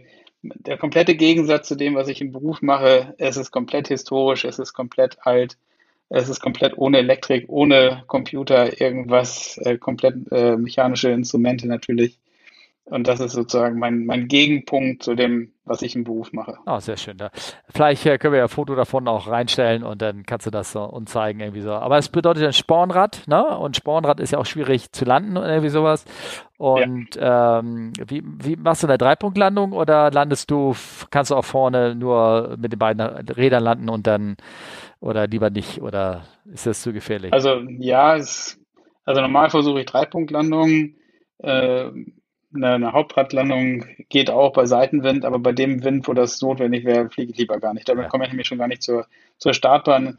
Ich habe auch schon Ringelpizza mitgemacht, also kurz oh. vorm Stehen, dann nochmal 180 Grad rum, habe ich auf der Bahn gestanden, Motor ausgegangen vor Schreck. Ja. Ähm, nichts passiert, nicht mal mit dem Flügel am Boden gekommen, aber ich bin auch schon auf dem Weg zur Startbahn irgendwie dreimal um mich selber gedreht, weil ich das Flugzeug am Boden schon nicht mehr gerade halten konnte. Dann sind so die Zeiten, wo man es besser dann wieder in die Halle schiebt, die Hallentore zumacht und sagt, ist doch ein bisschen viel Seitenwind. Und deswegen eine Zwei-Punkt-Landung ist ja mehr bei Seitenwind. Ja. Ich versuche immer eine Drei-Punkt-Landung mit minimaler Geschwindigkeit, damit ich möglichst wenig Energie am Boden habe. Ja, okay, gut, alles klar. Oh ja, schön. Ja, gut. Cool. Äh, Delta Echo Alpha Victor Mike, wer das googeln will, äh, ist das Kennzeichen Delta Echo, Delta Echo Alpha Victor Mike. Ich sagte eins, äh, wenn die Leute jetzt auf ihren Bildschirm gucken, werden sie das schon sehen, das Bildchen. Also, dass, dass, wir, dass wir das da reinzaubern. Jetzt, jetzt finden wir das. Ähm, ich, wusste, ich, ich, wusste die Kennung ja wirklich nicht. Ich hatte ja keine Ahnung davon. Roland, ich bedanke mich tausendmal, ähm, dass, du, ähm, dass du hier äh, drin warst. Wenn die äh, Leute in den Shownotes werde ich dein, dein äh, hier Institut in die Webseite da reintun. Da äh, sind auch Kontakte und alles mhm. dabei. Und äh, ansonsten kann ich unseren Hörern sagen, ihr wisst ja die üblichen Kanäle. Ne? Äh, bei Twitter fragt CFWU, Charlie Foxtrot, äh, Whiskey Uniform oder fragen at campflyvisas.de. Und äh, Insta gibt es auch. Ja, ich bräuchte es wiederholen. Steht alles in den Shownotes drin. Klickt was an, wenn ihr Fragen habt. Roland, ich bedanke mich tausendmal. Das war wirklich spannend. Klasse, ich hoffe für euch auch. Steffen, ich danke dir. Das hat mir super Spaß gemacht. Ich hoffe, dass wir nicht jetzt hier, ähm, ich sehe hier nur Rekord, aber ich glaube, das ist einfach nur, weil es Record heißt. Ja. Aber eine Stunde 50 haben wir jetzt hier. Ähm, das ist schon fast rekordwertig. Wir haben echt lange gequatscht. Das ist echt rekordwertig. Ja, ne? Für uns, also unsere Sache auf jeden Fall. Okay, gut, super. Danke. Tschüss. Ciao, ciao.